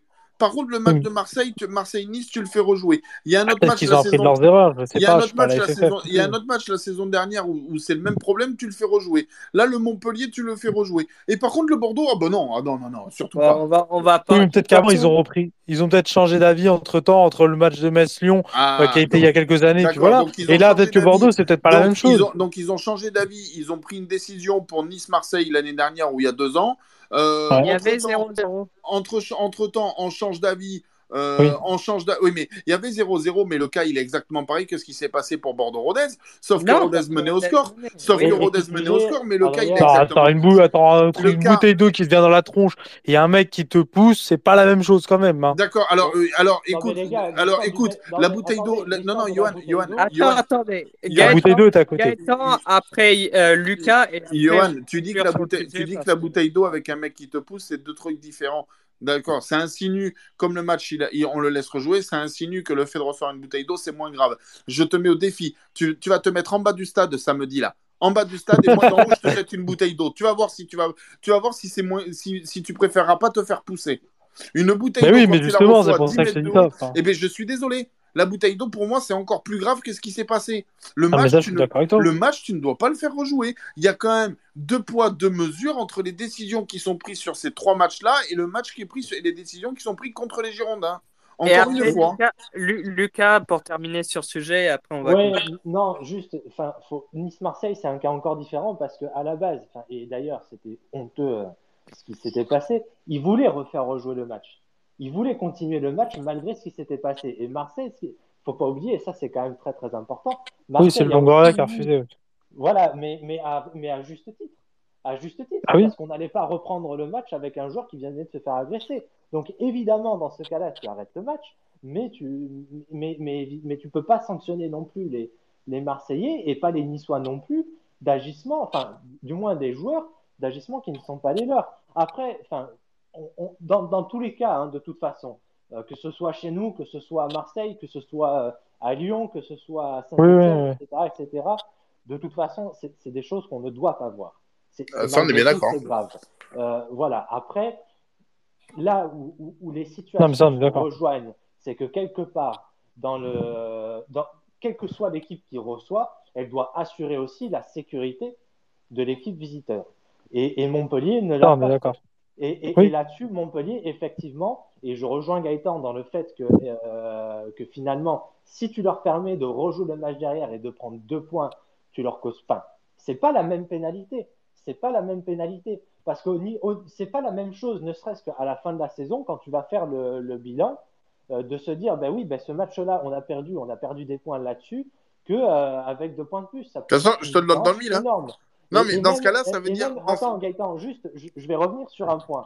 Il y a, il y a aussi une chose qui diffère dans ces cas-là, c'est le préjudice qu'on a subi par la décision de la Ligue.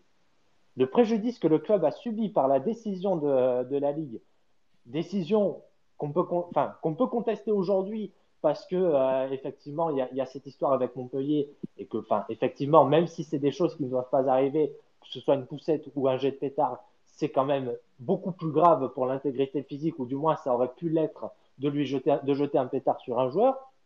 Mais le préjudice financier n'est pas le même. Le Sans parler de la montée ou non. n'est pas le même. Sans parler de la montée ou non sur le préjudice financier, parce que dans tous les cas, c'est pas ce match-là qui fait que tu montes pas.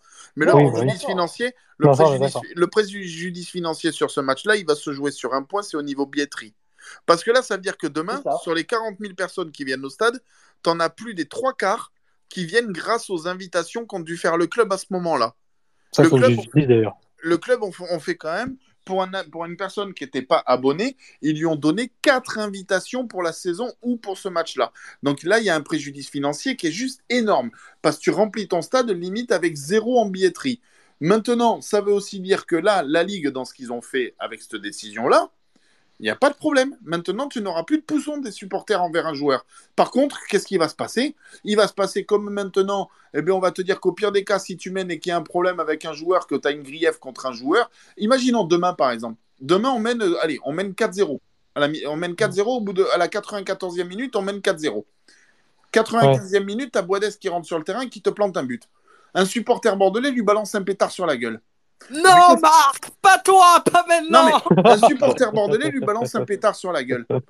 Eh bien, je peux t'assurer que les décisions, ce ne sera pas les mêmes que ce qui a été pris là contre Montpellier.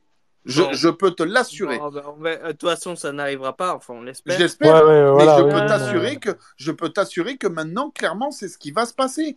Il y aura plus d'agression avec des poussons envers d'autres joueurs.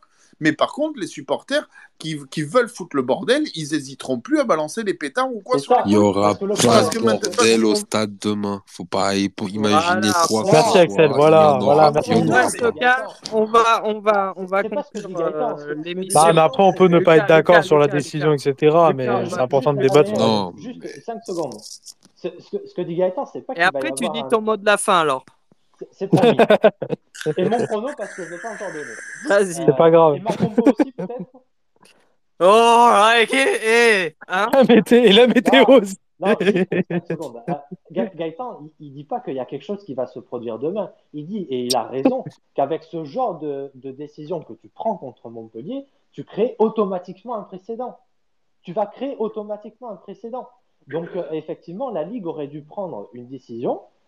Parce que Mm. nous, à la limite, on peut pas. Enfin, moi, je regrette. On peut pas. Je, je conteste pas la décision que la, prise, la Ligue a prise contre nous, parce qu'elle est légitime. Bien sûr. Mais euh, je conteste le fait, et je, suis, je rejoins complètement Gaëtan sur le sujet, je, rejoins, euh, je, je- je conteste le fait que la Ligue n'ait pas, on va dire, été d'une dureté aussi forte, et même peut-être plus forte, parce que jeter un pétard, encore une fois, c'est pas la même chose que de pousser un joueur, euh, vis-à-vis de ce match contre Montpellier.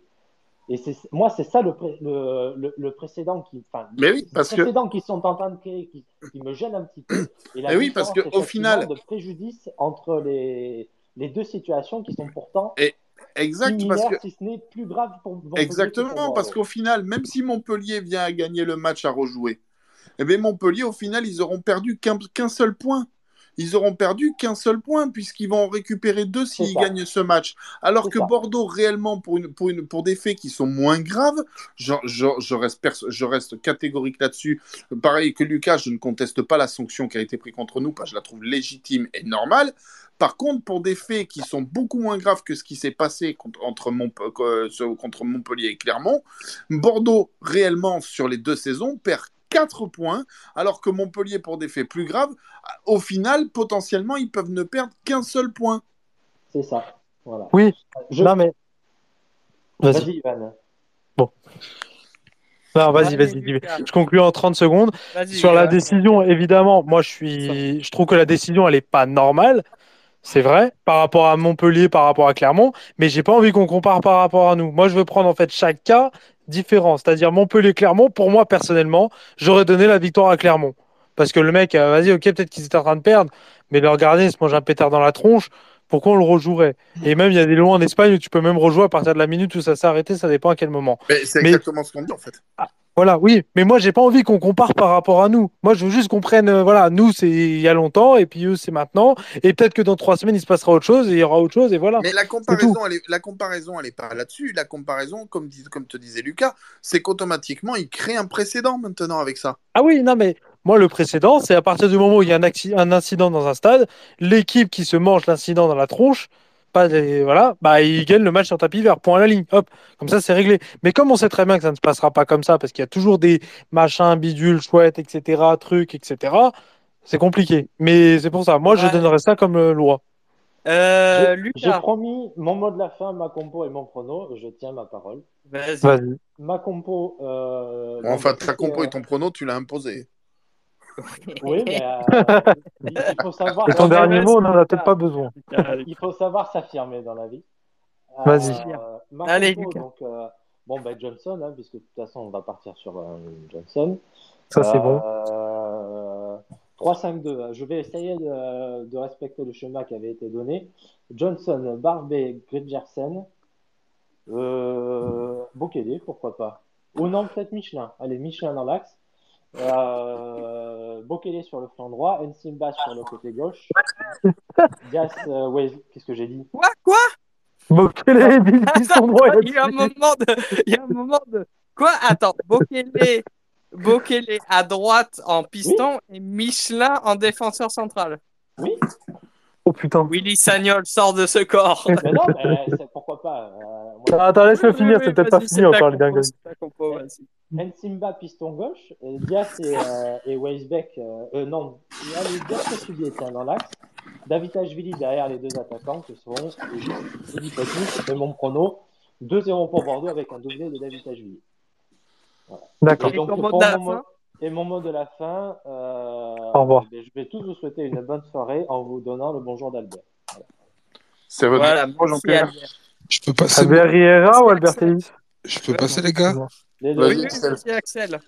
Euh, Bon, alors moi, ma compo, hum, je vais jouer en 4-4-2. Euh, Badji dans la cage. Ouais, ben, tu sais, pour, pour avoir été à l'entraînement mercredi, et je l'ai souvent souligné d'ailleurs, ce qui m'embête un peu, et pourtant c'est bien vrai, euh, de tous les gardiens, le meilleur et C'est Badji. non, des gardiens, je te dis, le meilleur, c'est c'est Davy, c'est lui le meilleur, et des jeunes, et de loin, et de très très loin. tu vois. Oui. Ouais, ouais. Mais, euh, mais, euh, mais le problème, c'est que c'est l'extra sportif qui, qui, le, qui, qui, qui lui fait défaut. Donc, euh, moi, je resterai sur Strachek, même s'il il y a Boulette. Euh, je, je, reste sur- je reste avec lui. Dans l'axe, je mets Barbet, Gregersen, Vital et Clément Michelin. Milieu récupérateur, je mets Diaz et hum, Ignatenko. Sur les côtés, je mets Westbeck et Delima. Et devant, je mets euh, Ellis et euh, VP. Et mon prono pour demain, euh, je mettrais bien 2-0, doublé de VP.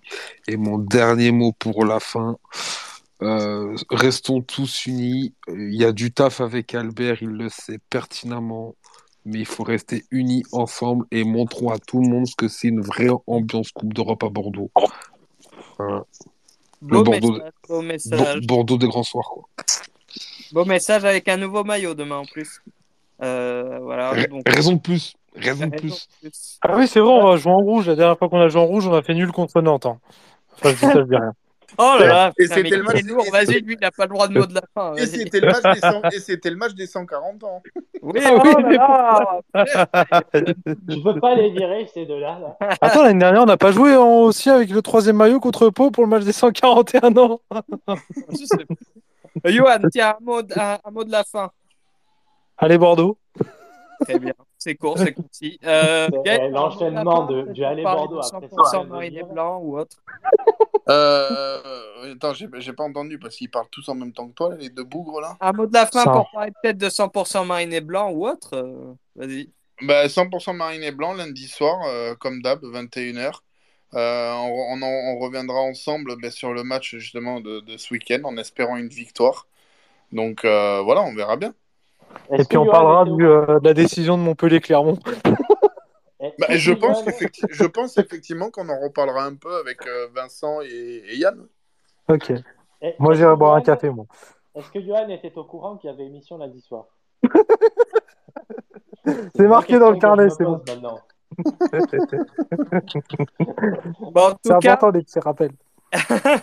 en tout cas, merci à tous euh, d'avoir pu. Et toi, ton dernier mot, ton prono, ton Et truc, on s'en fout surtout, ou- surtout, on le répétera, on le répète encore une fois, mais on appelle vraiment à toutes les personnes, les supporters ou quoi, qui seront présents au stade, à, à vraiment À vraiment Non, pas spécialement chanter, mais ça honnêtement, je m'en fous, mais à se tenir correctement et surtout pas de bordel. Ça, Ah ça portera plus préjudice au club qu'autre chose. Euh, on le sait très bien. La- les, les friqués papas en haut, là, l'AFP, là, ils hésiteront pas encore une fois à taper sur le club s'il y a le moins de problèmes. Et, et si, vous- si vous n'êtes pas capable de vous tenir, faites-vous accompagner par un Sam. Moi, je serais celui de Gaëtan, par exemple, parce qu'il est complètement dingue. Donc, euh, Bon, ça, non, je j'aurais pas besoin de ça, mais j'aurais j'aurais ma fille avec moi. Alors, hein. ah, Il va va, balancer sa fille sur la pelouse, fais gaffe. Alors tu l'entends poche, Boinès. Bon, Bon, en tout cas, euh, merci à tous d'avoir pu euh, faire et d'être là pour euh, faire cette émission qui été animée, hein, avec différents débats euh, plus ou moins longs, euh, notamment sur le mercato. Et Plus ou moins intéressant. voilà, euh, vous pouvez vous lâcher pour la fin. En tout cas, oh non, Ce, ce n'est pas moi, je précise. cette maturité. En tout cas, merci à Axel euh, d'être venu aussi euh, pour la fin et euh, merci à, à, à vous trois d'être euh, là comme toujours. Et puis on se retrouve la semaine. Ah, mais arrêtez-le. Des gamins, des gamins. Ouais, ouais, ouais. Et, et je, et en plus, celui qui fait ça, je pense que c'est le plus vieux en plus. Euh... Insupportable.